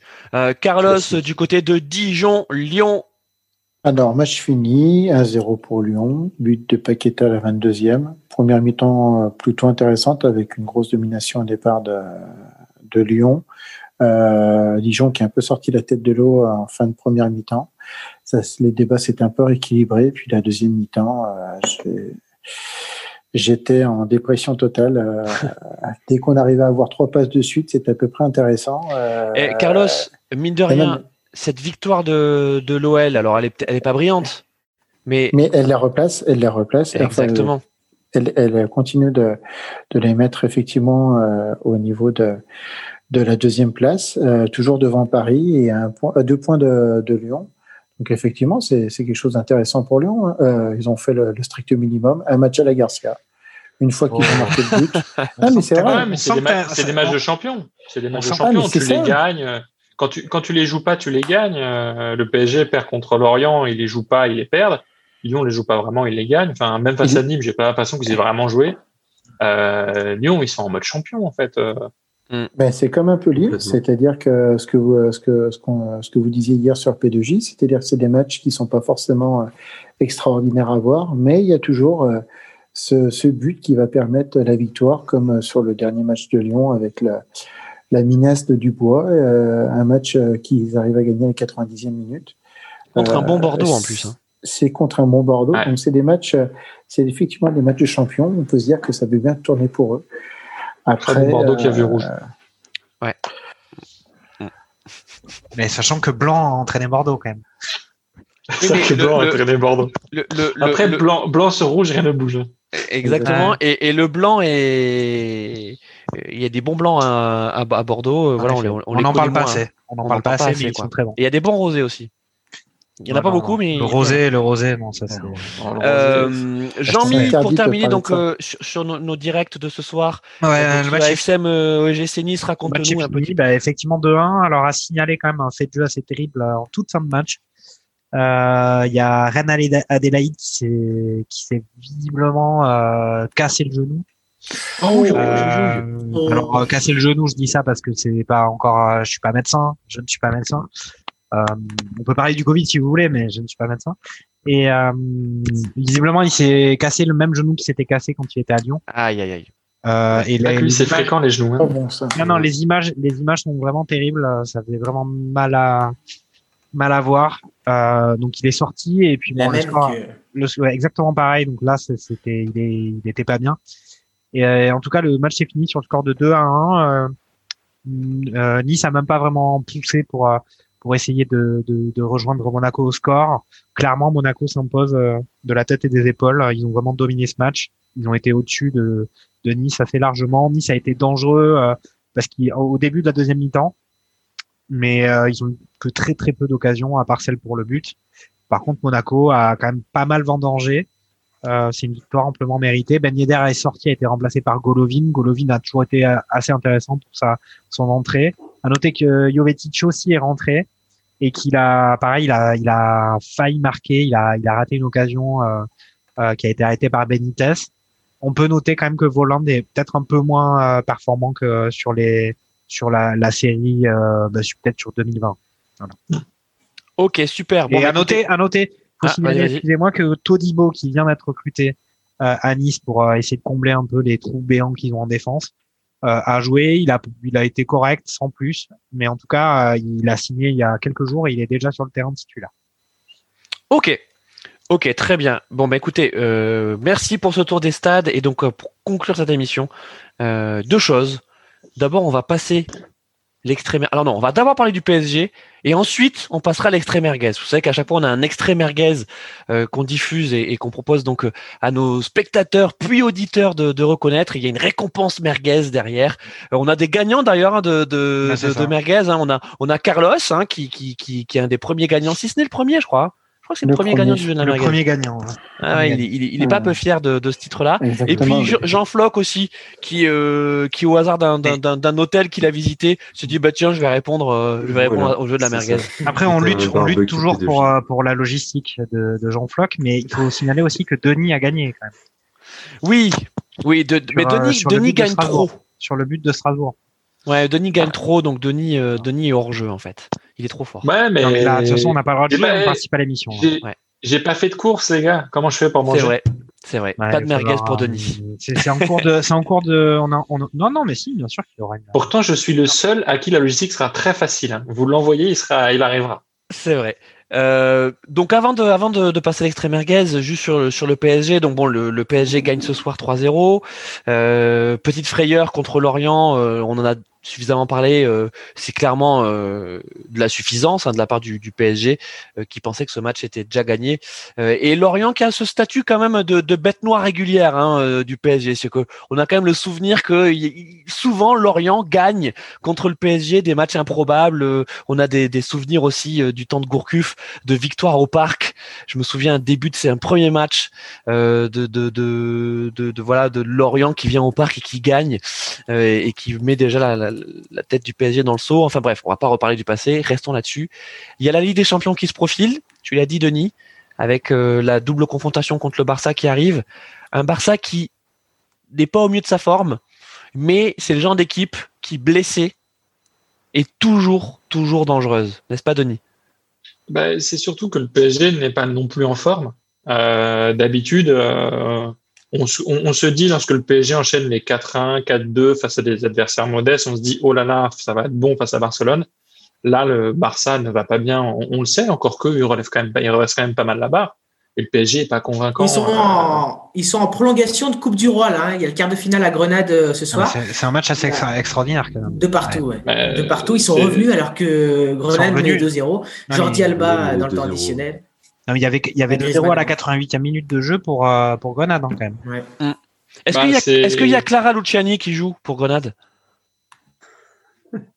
Bah, ah, chanson de Clara Luciani? Ah, mais c'est non, très très bien. Très, non, non, non, bien, non mais Et toi, qu'est-ce que tu regardes? T'as jamais vu une femme qui se bat? Non, c'est très belle ref. Euh, non, Sous mon sein, la grenade, prends garde. Sous mon sein, la grenade. Là, t'en fais un peu trop, là, quand même. Ça, ça appuie un petit peu trop le, les trucs. Ok, bon, merci, mon jean Tu l'avais écrite. Tu l'avais écrite. Non, mais merci, merci pour, euh, merci pour ton soutien, mon Jean-Mi. J'aimerais juste qu'on revienne sur le, sur le PSG. Donc, Denis n'a pas terminé, mais c'est pas grave, il ne terminera pas. Rulio. Ah, je terminerai pas. Je, je terminerai pas. Rulio sur le PSG, euh, toi tu es, quand même un suiveur assidu du, du, du PSG. Euh, est-ce que ce, ce, ce, club qui ronronne, voilà cette équipe qui ronronne, euh, elle ronronnait déjà sous Turel, elle a repris ses habitudes de ronron avec avec Pochettino. Est-ce que attention, hein, Barcelone arrive et, et, Barcelone est toujours là dans les grands matchs. On rappelle que Barcelone, malgré son parcours chaotique en Liga, ils sont deuxième ou troisième, troisième il me semble, ils ont terminé premier, deuxième. Ils ont terminé premier de leur, de leur groupe euh, de Ligue des Champions euh, avec mention très bien. Euh, attends, ils étaient contre la Juve, ils n'ont pas pris un. Si, non, ils, ont pris, ils ont pris une culotté contre la Juve lorsque Ronaldo était là. Pris une Au match aller, ils ont gagné et Ronaldo était là au match retour. Bon, avec mention bien. Mention bien. Ça vous va la mention en tout cas, une meilleure mention que celle du PSG. Le PSG oui, qui a fait beaucoup de défaites dans un groupe qui était quand même normalement très facile. Ouais. Jean, euh, Jean sur le PSG. Il est en train de, il appelle le, room service là. Le problème, c'est toujours, euh, c'est un peu toujours les mêmes, les mêmes problèmes. Ouais, c'est Zidane euh, je, pour euh, Real Madrid. euh, non, le problème du PSG, c'est que c'est tu, en fait, le PSG a les mêmes problèmes depuis depuis des années. C'est que en Ligue 1, ils sont suffisants et on ne sait pas quel visage ils vont afficher le mercredi en en Ligue des Champions. Je pense pas que le quoi que la défaite contre l'Orient, ce soit si dramatique que ça même mhm. si euh, bon, ils ont pas de marge de manœuvre au niveau du championnat. Mais par contre, tu sais pas euh, quel visage ils vont afficher contre, euh, contre Barcelone en Ligue des Champions. Soit ils vont être extraordinaires et tout le monde va, va jouer ensemble et là ils peuvent très bien coller une rouste au Barça. Ou comme ils peuvent tout simplement ne pas jouer au foot et puis, et puis se faire sortir un peu honteusement. Quoi. Mais quand tu es joueur parisien, et que tu vas affronter le, le Barça, euh, tu as toujours ce traumatisme hein, euh, de, de, de, la remontada, on le sait. Euh, t'as envie de le croquer ce match-là. Il y avait qui, il y avait qui Oui, voilà. Il reste, est-ce qu'il reste un joueur? Il y avait Marquinhos, bah, Marquinhos, Marquinhos, Verratti, si jamais il joue. Marquinhos, Kipembe, Verratti, ouais. C'est Neymar, mais pas dans le même camp. Kim, Kim Pembe? Neymar, c'est des bons souvenirs. Pembe. Ouais, c'est ça, c'est ça. Mais il, avait, il avait dit que c'était son meilleur match son plus beau Neymar avait dit que c'était son meilleur souvenir avec, euh, le Ouais, bon, bah lui, enfin, on a parlé de cerveau. Euh, non, mais bon, le, voilà, effectivement, tu as quand même toute cette atmosphère qui va être pesante euh, autour du, autour du match. Mais même les joueurs qui l'ont pas vécu vont sentir voilà, cette atmosphère qui, qui est là. Mais C'est vrai que le euh, match arrive vite. hein. Comme, comme on disait, regarde, quand, quand ils disaient le, le- quand ils ont joué contre le Real Madrid, euh, normalement c'est des matchs sur lesquels tu es censé te, te transcender. et Ils, sont, ils se sont fait sortir il y a deux ans, je crois, par le- deux ou trois Ouais. ans par le Real il y jouer. avait pas photo. Il y avait, pas photo, je me rappelle bien. à ce moment-là. Ouais, et puis ils ont. C'est vrai que le match arrive vite. Ils ont rien montré contre. Bah, c'est le Manchester, 16, ils se sont fait euh, sortir. 16 février, non Alors attendez, excuse-moi, il y a juste Rulio qui, il y a Rulio qui aimerait bien faire un, un gimmick. Oh, but But du Barça. Ah, but du Barça. Donc Ah, avec Carlos qui a changé le multiplex, il est en train de faire le... doublé. Mais attends, doublé, mais Griezmann. J'ai même pas le but, moi. Je suis assez déçu. C'est que je suis sur l'équipe euh, l'équipe TV, euh, je l'ai en direct et je ne vois même pas le but. Enfin, je vais le voir Après- venir comme ça. Alors mais- attendez, juste les amis. Après, je- moi, je veux, veux dire un truc aussi quand même. Alors attends, Jean-Mi, parce qu'il y a Rulio qui juste voulait dire un truc. C'est vrai que le match arrive vite. Donc j'aimerais bien Ah. qu'on lui laisse le dire Ouais. parce qu'il a essayé de le dire deux fois déjà. Donc vas-y, Rulio, c'est ton moment. Il n'y a pas de souci. Le match C'est vrai arrive que le vite. match arrive vite. et, et- et- et je voulais, dire- et je, et je voulais dire aussi, par rapport à- aux effets de, de Pochettino, c'est vrai que comment il va pouvoir, avec tous ces blessés euh, du moment, euh, Navas, Marquinhos, euh, Verratti, donc là qui était suspendu, et Neymar, euh, c'est vrai qu'on on se- demandait quels effets avait apporté Pochettino. C'est vrai qu'on voyait un petit peu plus d'intensité, on voyait euh, un jeu un petit peu plus, Ouais. un petit peu plus direct. euh, euh, Enfin, des défenseurs qui, qui, qui étaient effectivement qui, qui arrivaient plus euh, à jouer rapidement et, les milieux qui décrochaient moins. Euh, des changements aussi euh, au niveau des corners. Voilà, il y avait un, corner direct, plus de plus de jeu à deux. Et c'est vrai que tous ces blessés, tous euh, ces tous ces joueurs qui manquaient à l'appel pour eh ben quelque sorte, on se disait il y a quelques semaines, voilà, il y a le temps de préparer Barcelone, voilà, Pochettino va, va tranquillement installer son équipe, mais pour l'instant, bah, on n'a toujours pas vu une vraie équipe type et c'est vrai que bah, les jours, euh, les jours passent et dans quel état on va arriver à Barcelone et, et comment ces joueurs-là vont pouvoir euh, créer quelque chose euh, ensemble. Penalty pour la Grenade. hein. Quoi. on a, on a penalty pour Grenade et, et vraiment là, Incroyable. Je sais pas si, Incroyable. si, si, si certains dans, enfin non parce que théoriquement les gens qui nous écoutent, qui nous regardent, euh, ne font pas de double fenêtre. Ils sont tellement euh, subjugués par par l'émission que donc on va leur raconter ce qui se passe sur l'équipe TV. Euh, Et ça fait but pour et voilà sur les buts. Voilà. Ça fait 3-3 pour Grenade. Ça fait c'est 3-3 pour Grenade. quand même. 3-3 pour Grenade. Bah, Ouais. Et donc Euh, le match, 3-3 on va terminer l'émission. On va terminer l'émission, les amis. Et, attends, attends, euh, attends, mais moi je veux quand même dire un truc. euh, parce non, non, que- je veux dire, on va terminer l'émission et on ne pourra pas donner le match, le résultat de match Barcelone-Grenade, en tout cas en, en direct. Et Jean-Mi, bien sûr que tu vas dire quelque chose. Évidemment, on t'écoute, on boit j'aimerais tes paroles. quelque chose, ça fait longtemps. Vas-y. Bah, écoutez, très bien, il y a, il y a Barcelone, euh, je crois que c'est le, c'est, quand déjà, Julio, tu peux le nous dire? 16 février, je crois. Ah, ça arrive vite. ça, ça arrive vite. Ça arrive vite. ça arrive très vite. Mais Ça avant, arrive très vite. avant, Vitesse, avant, avant, euh, on n'a pas parlé du scandale à Merguez Media Pro, mais il y a quand même un PSG Marseille ce week-end. Il Donc est avant- diffusé partout. Il est diffusé par euh, Mhm. Téléfoot et par Canal. je crois. Ouais, il est diffusé par tout le monde. Ah oui, Mais vrai. ça va quand même être un, ça va quand même, même si Marseille sont vraiment au fond du saut et que Marseille n'est évidemment pas au niveau du Barça, c'est quand même un gros match à chaque fois qui rythme les saisons de ces deux clubs. Et on va voir justement quand même ce que Pochettino ça va donner sur ce, on va dire ce premier gros match pour lui. Euh, même si effectivement euh, le PSG est focalisé sur la Ligue des Champions maintenant. Euh, Il y a le titre de Ligue 1, il y a les matchs contre Marseille et il y a la Ligue des Champions dans la saison du PSG. Et franchement, on va voir ce que ça donne, sachant que Marseille ils sont au fond du saut. Donc Non mais Jean-Mi, c'est un entraînement, c'est un entraînement. Jean-Mi, euh, tu nous l'as quoi. super, tu nous l'as su- super bien vendu le, le classico et merci parce que parce que vraiment tu personne d'autre ne l'aurait mieux fait que toi. Mais quand on voit le match de ce soir et je pense que Jean, tu peux nous toucher un mot là-dessus. Euh, bah voilà le C'est- le c'est le 2-2 inquiétant, le 2-2 enfin, contre Lens, je pense qu'il est il est annonciateur euh, d'un match très très très compliqué de l'OM contre Paris et je pense que les joueurs parisiens ont également dans leur tête la défaite euh, du, du match aller, où les Marseillais ne se sont pas gênés de les chambrer parce que à ce moment-là, les Marseillais étaient sur leur petit nuage et ils en sont très très très vite redescendus. Et je pense que quand un t'as un joueur nuage. parisien que t'as un minimum d'orgueil, t'as envie de leur mettre mais une énorme branlée. Ce que je et je dire, pense que c'est cette branlée là qui vont se prendre. Oui, oui, mais par contre, c'est un match, c'est un- c'est le match avec enjeu, euh, le premier match avec enjeu de Pochettino, et c'est aussi un match avec un enjeu mineur par rapport à celui du Barça, bien et sûr. quand même qui est autre chose que le match de ce soir. Quoi. Il y a eu le trophée des Le champions problème- en guise de revanche. hein. Oui, oui, oui, oui, mais bon. C'est vrai, oui, oui, oui, Mais oui, c'est vrai que ah, le, ah. le trophée des champions pour, le, pour la revanche. euh, Carlos. Après, le, le souci aussi de ces matchs-là, c'est des matchs où euh, sur une euh, une action un peu litigieuse, euh, il peut y avoir un blessé qui peut se faire. Est-ce que le Paris, est-ce que Paris va prendre le risque de, de faire jouer euh, à fond euh, certains de ces cadres avant euh, avant le huitième de finale euh, entre Barcelone et l'OM euh, Je pense que euh, tous les euh, Pochettino et euh, les dirigeants qataris, ils ont déjà fait leur choix. hein. Euh, je pense Ouais, que mais Carlos, font- Carlos, Ah, il faut quand même jouer. Hein. Il faut Attends, jouer. Ah, si mais je dis pas qu'il faut pas jouer. Je, Non, non, mais- je dis pas ça. Mais je, je pense que euh, l'objectif principal de Paris, c'est de toute façon, on, on se le dit chaque année. Euh, Paris, ils ont deux matchs à faire. C'est au mois de février, c'est les huitièmes. On sait qu'ils vont sortir des poules et euh, avec le traumatisme à chaque fois des huitièmes de finale, on sait que c'est à chaque fois une sorte de catastrophe.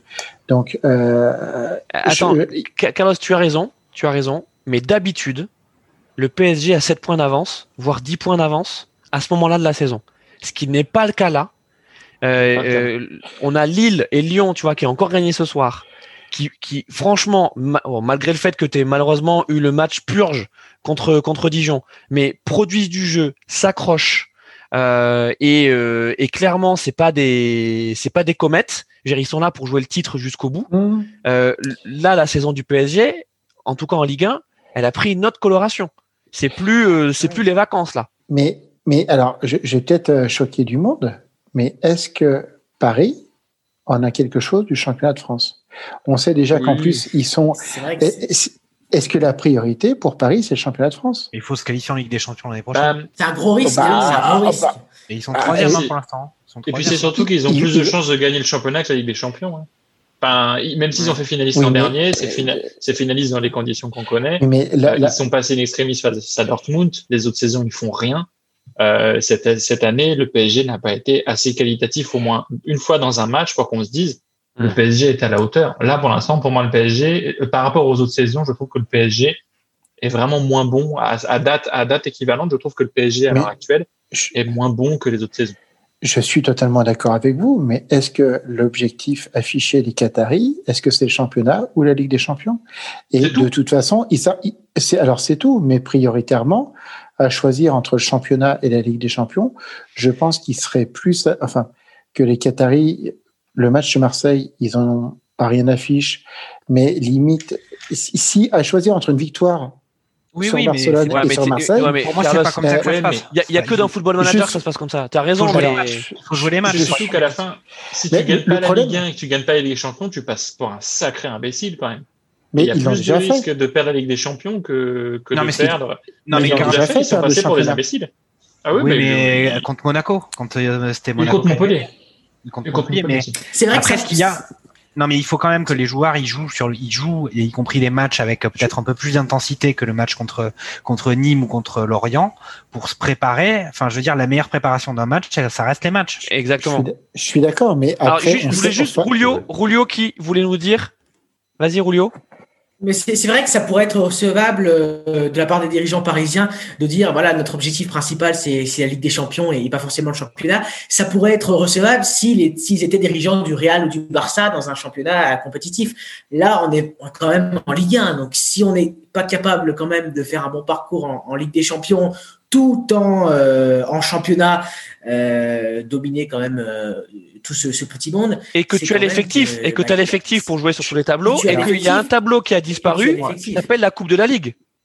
Oh là, je- quel dommage. Exactement. oh là, oui, c'est vrai. Ah là là, Tellement de matchs. Et sont- attendez, et juste Rulio, en fait, c'est pas ça que tu voulais dire. Tu voulais dire un autre truc? Vas-y. Ben, non, mais surtout que le PSG est inquiétant Euh, parce si, que si, la- le match, il arrive, le match arrive, Voilà. Mais s'il te plaît, Rulio. il arrive vite.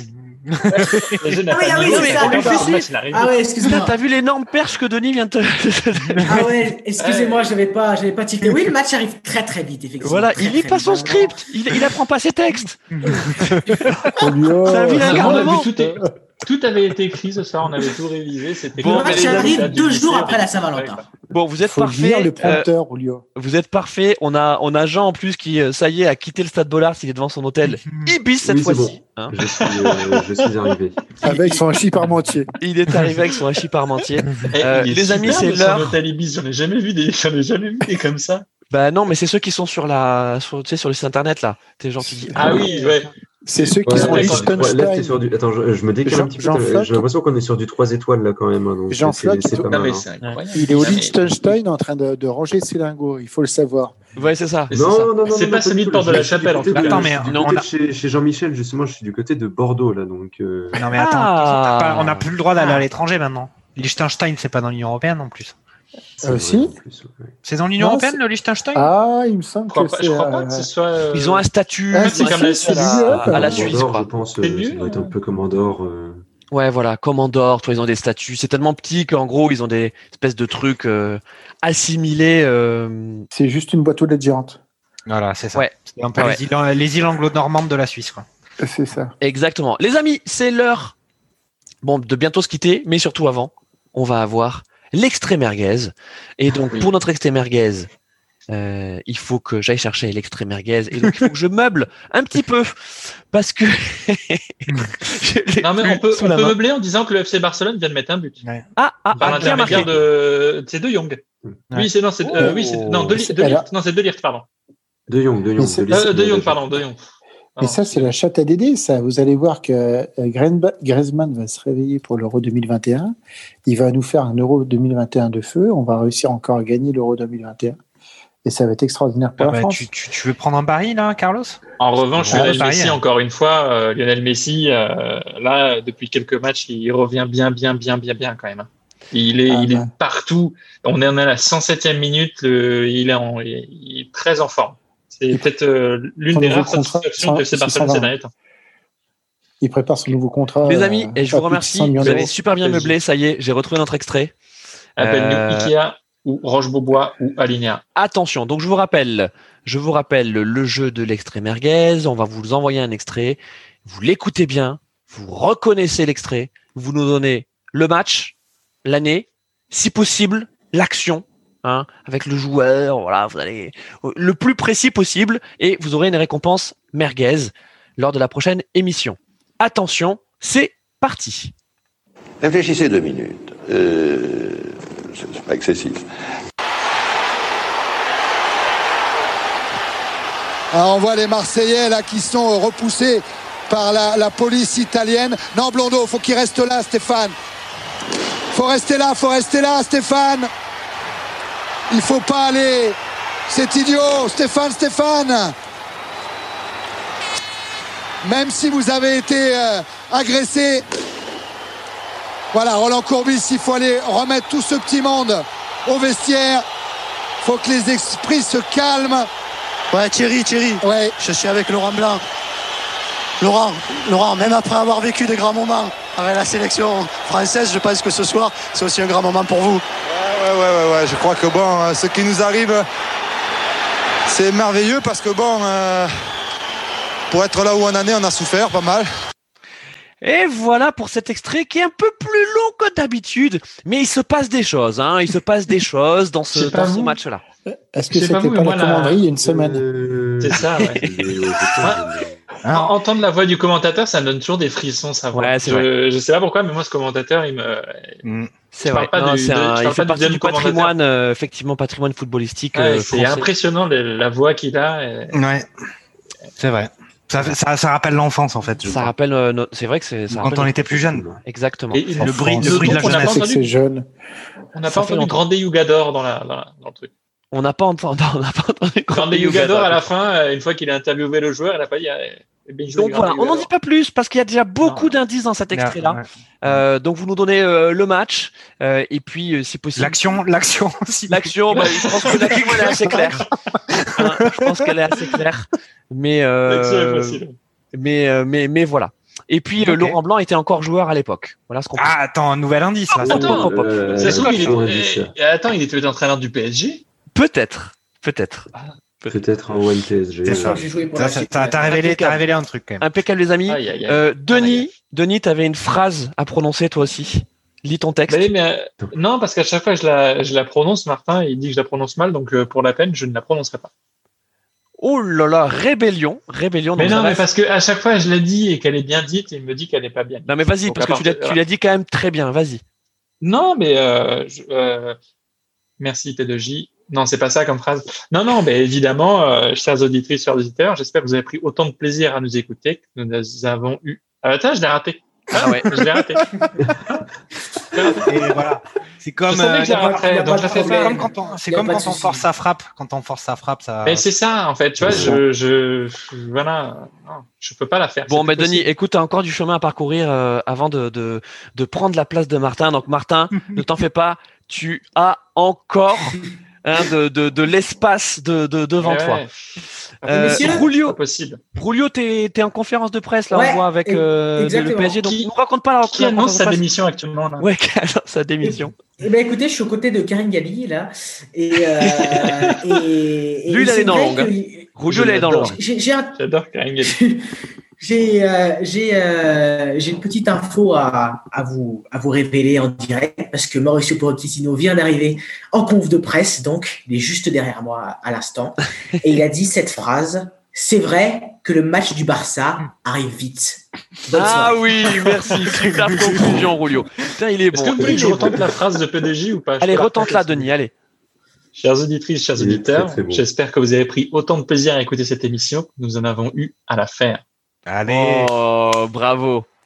Bravo, Et Denis, ouais, merci. Allez, enregistrez-les dans la boîte. Il est bon. Toujours il est bon. remonter sur le cheval après en être tombé. Eh non mais eh, non mais de toute façon on va faire un truc simple c'est qu'on va un peu monter l'émission on va couper la fois où tu l'as raté euh, Ah, il y a 30 secondes par contre il faudra que tu nous fasses un petit virement PayPal euh, discretos Ouais, ouais. euh, je vous, euh, que- ouais, je vous envoie euh, des chipolatas. Allez, allez, on prend, on prend Non, les Allez. Chipolata. Ça, Ouais, ou- on est, on est, on- Ou de la saucisse de Strasbourg, si vous voulez. Ouais, allez, si tu veux, si tu veux. hein. Carlos, Carlos, Ouais. écoute, tu, tu nous as régalé ce soir. Euh, en plus, euh, on sait que toi, tu t'es régalé devant, devant ton match. Donc, Ah, on est, on est j'ai, super euh, content. Et t'es content d'avoir euh, l'abonnement Media Pro. Hein moutarde. Ah, mais je, je suis, euh, je, je suis heureux si vous saviez à quel point, les gars. J'ai pleuré des larmes de sang. porté son nom. Ah bah, c'est Carlos J'ai pleuré des larmes de sang, c'est ça. Bon, merci d'avoir Ok. été, d'avoir été là avec nous. Jean moi qui aussi. Jean, euh, Jean, t'es tranquille euh, Merci à, à ton vous. hôtel. Tu nous redis à la prochaine fois que t'as un hôtel, tu, re- tu reviens faire une émission avec nous. Avec plaisir. Avec Voilà, parce qu'en plaisir. fait, il faut savoir que Jean n'utilise jamais le Wi-Fi de chez lui, parce qu'il garde ses datas. tu vois Il préfère aller sur les wifi publics. Euh, il garde J'ai ses- deux enfants à la maison et c'est toujours très très compliqué d'avoir euh, une heure et demie, deux heures de, de calme à la maison avec euh, Ouais. avec deux enfants. Donc euh, donc c'est pour Avec une mère, c'est pareil. pas euh, même pas prendre le, le risque. Julio mais disait là, qu'avec une mère, chercher c'est des cigarettes. Le, le Temesta, ça marche bien. euh, généralement.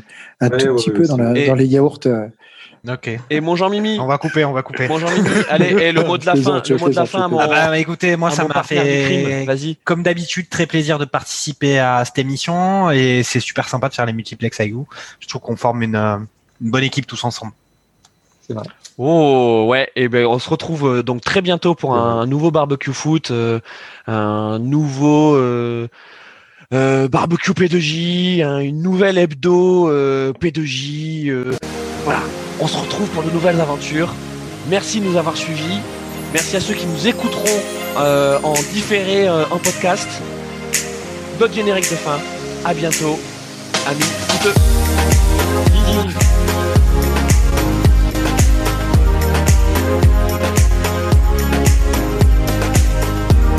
Toujours parler pendant le générique. Hein. Tout le monde est bien sage. J'adore on ce générique. C'est quelle musique ce mais- générique c'est euh, c'est Christophe qui l'a Ah d'accord. Vous savez que Barcelone mène 5-3 Mec, le le match arrive très vite. Merci Julio, le match a été. Allez, salut Salut à tous. Pour les enveloppes la semaine prochaine au Campanile de Cambrai. en tournée dans toute la France. Doch immer, du musst